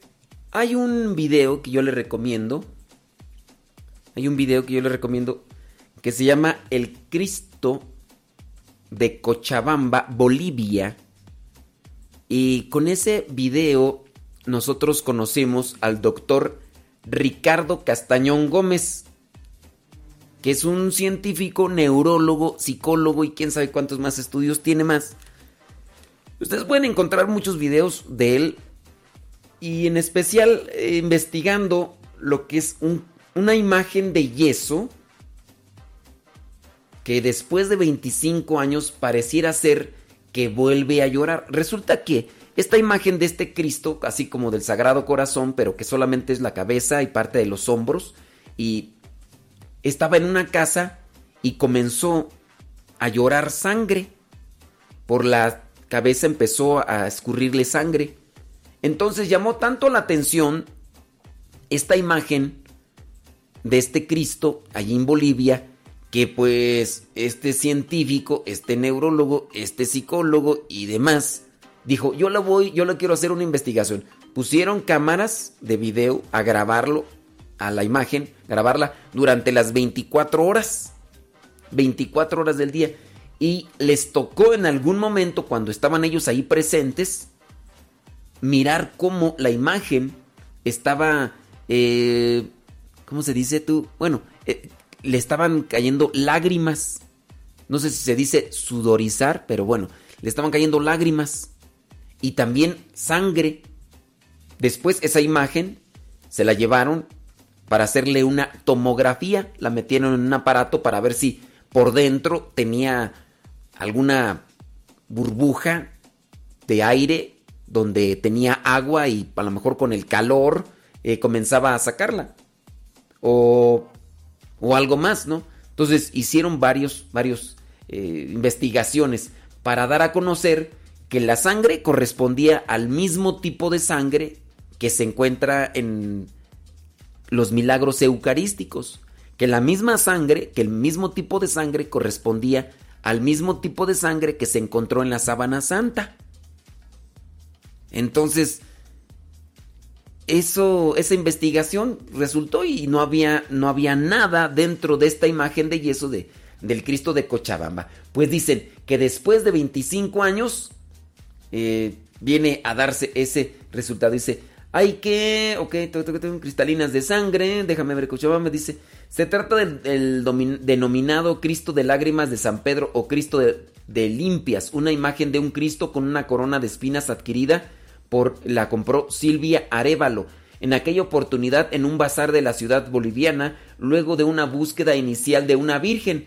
Eh, la imagen fue establecida en un pequeño oratorio dentro de la casa de la señora Silvia y desde aquel momento la noticia se ha estado divulgando dice, entre los locales, dice, transformándose en un punto de veneración. Entonces ya muchas personas comenzaban a ir por allá hace 25 años. Lo que comenzó a suceder con esta imagen en base a lo que expresaban los testigos también movilizó en su momento al doctor Ricardo Castañón Gómez, quien se preocupó por investigar a fondo el fenómeno, dice, llevar muestras de las lágrimas a diversos laboratorios locales e internacionales y comprobar tras análisis que se trataba de lo que era sangre, la sangre humana, aunque sin un ADN preciso, indica, eh, dice, se cumplieron 25 años de aquella primera emanación y en, dice, y una vez más lo acontecido con este Cristo se transformó en noticia. Después de 25 años vuelve nuevamente a resurgir. La capilla que guarda la imagen de Cristo de las lágrimas de San Pedro, como así le llaman, quedó eh, pequeña para albergar, dice, a decenas de creyentes que acudieron a recordar los 25 años de la primera efusión de las lágrimas cristalinas que brotaron del busto de la imagen de unos 30 centímetros de alto que comenzó a manifestarse. Dice, en este sentido se recuerda que la capilla ubicada en la casa de la familia Arevalo, una vez más ha estado recibiendo gente con muestras de fe y agradecimiento. Para muchas de estas personas detrás de situaciones vinculadas a enfermedades, milagros y otros favores recibidos, esta imagen de este Cristo dice, mientras tanto, si bien la iglesia en Bolivia ha seguido con prudencia el proceso, el seguimiento desde que se, ha desde que se han expresado estas manifestaciones ha existido a través de comisiones e investigaciones. Fuentes vinculadas a la iglesia en Bolivia confirmaron que el arzobispo de Cochabamba, eh, cuando el fenómeno empezó a tomar fuerza, aprobó la devoción en aquel tiempo, cuando inició, hace 25 años, pero no declaró nada oficial. O sea, dijo, sí, las pruebas científicas dan a conocer que ahí hay algo que no es natural. Lo aprobó, pero no dijo, ¿saben qué? Ya lo tomamos como algo oficial. Es un, un aspecto sobrenatural que no distorsiona la fe, que eso es lo que hay que tener en cuenta. Dice, en este aspecto ya luego con un proceso de transición en el arzobispo, dice, el tema, el tema ha seguido pendiente y no hubo pronunciamiento a pesar de los estudios científicos que se han dado a través del tiempo quien afirma que lo, que lo que brotó de esta imagen fue sangre humana y el clamor popular.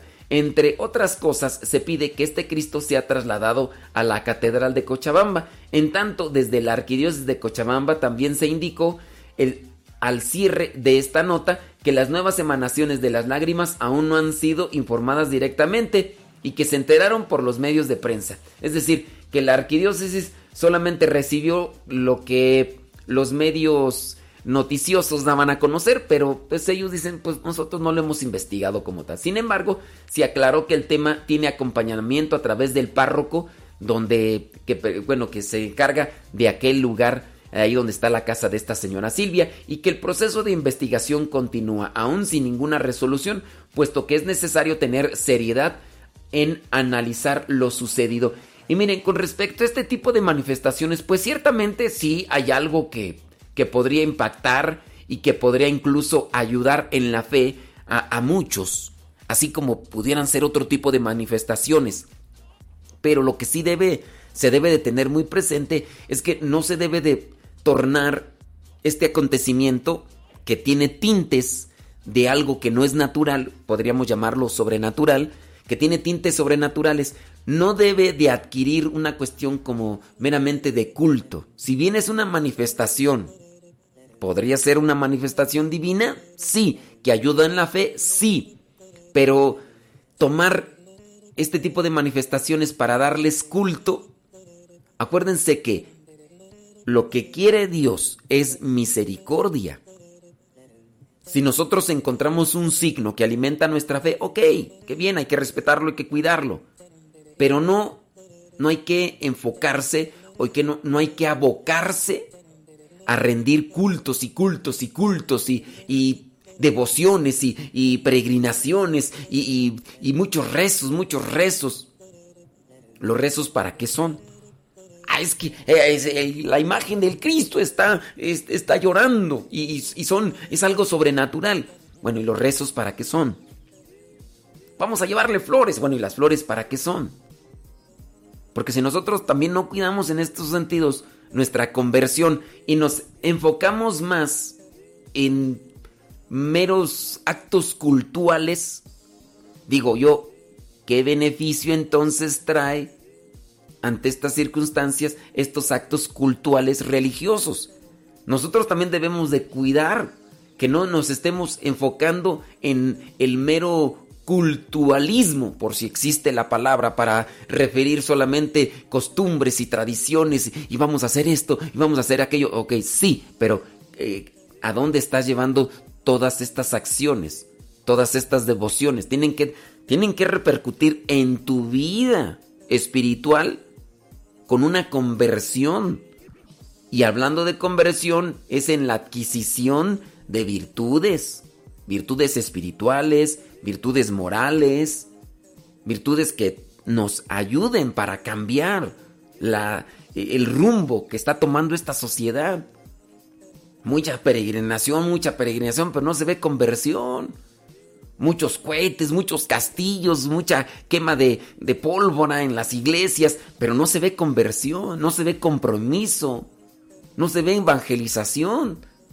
En este caso, digo, si la imagen de este Cristo ha nuevamente manifestado estas lágrimas, ¿no será también porque, digo, a lo mejor hay algo que pues nada más nos quedamos con los meros movimientos externos y, no hay movimientos internos con respecto a nuestro modo de relacionarnos con los demás? Algo que nosotros eh, siempre presentamos con una evidencia clara en México. Se dice que un 83-85% de mexicanos son católicos. Y pregunta ahorita, por ejemplo, allá en Guanajuato, pregunta en Tamaulipas, pregunta en Sinaloa, pregunta aquí en el Estado de México, pregunta allá en Michoacán, lugares donde, ah, pregunta allá en Veracruz, pregunta en Guerrero, lugares donde el crimen organizado está haciendo de las suyas y la violencia los secuestros, eh, las extorsiones van cada día en aumento. Aquí en el Estado de México, donde pues ya lo que no es común es que te asalten. Es, común que te asalten y el día que no te asaltan, ¿a poco no te asaltaron? Qué raro tú, pues. Y uno es ahí donde dice, pues sí, a lo mejor mucha devoción, mucha piedad, pero nada de conversión y nada más por fuera. Las sombras y la oscuridad cegaban mi vida. Como un fantasma mi pasado me impedía caminar. Y por fortuna me encontré con el abrazo de tu perdón. Como un niño ahí en tu pecho descansó todo mi dolor re, reavivaste todo mi ser, me, me sostuviste cuando iba a caer y al fin pude alcanzar a ver tu imagen misericordiosa. Tu clemencia e indulgencia no conoce ningún límite. Ponga música, porque en se duerme mucho. Misericordia. No hay muros o paredes que me impidan avanzar. Nuestro de misericordia. Cambias toda mi miseria en fortaleza y alegría. Nuestro de misericordia. Bueno, pues eh, llegó el momento de retirarnos del Facebook y del YouTube. Al ratito regresamos con el programa Evangelizar sin tregua. Al ratito regresamos con el programa Evangelizar sin tregua en la transmisión de YouTube y de Facebook hoy día mar no miércoles 11 de marzo, miércoles 11 de marzo. Se queda con ustedes el hermano Lalo y el hermano Ramón. El hermano Lalo y el hermano Ramón ya pronto terminan su misión aquí. La terminan en junio, julio, junio, julio, por ahí así. Y ya. Terminan y sayonara, arrivederci, goodbye. Y no sé quién vendrá y no sé si después vayan a retomar Lío Misionero. Pero por lo pronto les invitamos para que lo escuchen. Escuchen Lío Misionero con el hermano Ramón y el hermano Lalo. Pásenle a Radio Cepa. Ustedes sencillito pueden pasar a Radio Cepa. Y, ah, es que no se escucha. ¿Cómo no? Dale, dale clic ahí donde está el círculo amarillo con un triángulo azul, le das clic y desde ya comienzas a escuchar lo que vendría a ser uh, lío misionero. Así que pásenle, pásenle, todavía corriendo alcanzan. Todavía corriendo alcanzan. Rico pan de sinapecuaro. Así que ahí se los dejamos. ¿Sale, vale?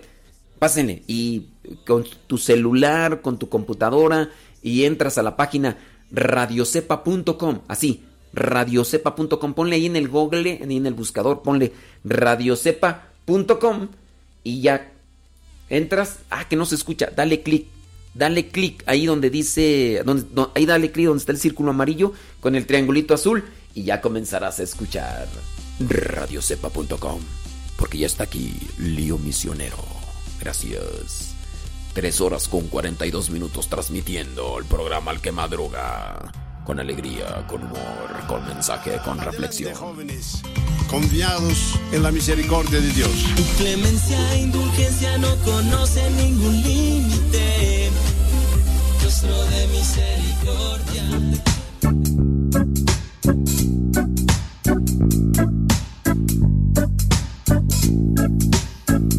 Aquel momento que te conocí, corazón que no puedo olvidar porque presente estás, no lo puedo evitar. Cada palabra tuya me impulsa a seguir caminando en la tribulación. No tengo miedo, no tengo miedo.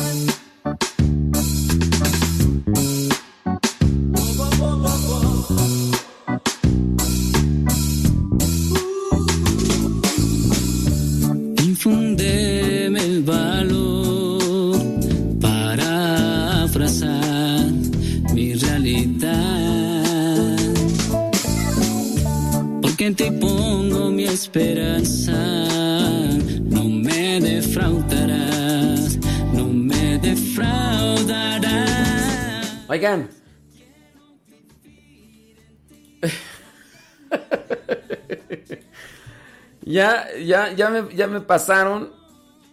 Ya me pasaron el link de la canción que se llama El secreto de María. Nunca la había escuchado. Nunca la había escuchado. Cuando la sacaron dicen que en el 2018. Y es de los misioneros y de la palabra, pero ¿me la pasaron? No. ¿La tengo? No. Entonces, este, pues voy a ver dónde quedó esa canción, a ver si aquí alguien hay que que pues que, que me la, que la tenga por acá. Voy a preguntarle al hermano, al hermano Lalo a ver si la tiene, a ver si la tiene. Bueno, pero para la persona que la estaba pide y pide y pide y pide y pide. Eh, mejor vete a buscarla ya YouTube, ponle en secreto de María Hipnofei 2018 y ahí la vas a escuchar las veces que quieras.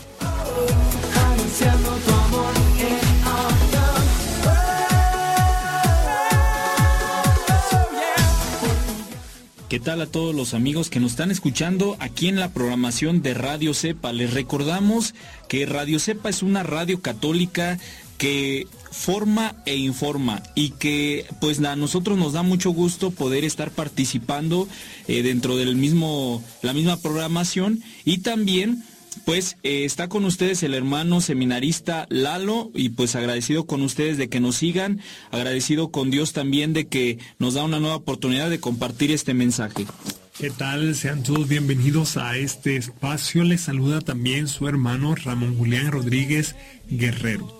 Bien, ahorita vamos a tratar un tema que, como sabemos, eh, estamos todos incluidos para llevarlo a meditar dentro de nuestra mente, de nuestro corazón, y pues que nos dejemos iluminar también, ¿por qué no?, por la misma Sagrada Escritura. Pues sabemos que de ahí vamos a tener esta ayuda para que nosotros podamos perseverar con paso firme. Y bueno, ahorita dentro del tema se titula ¿Está la masonería condenada por la iglesia?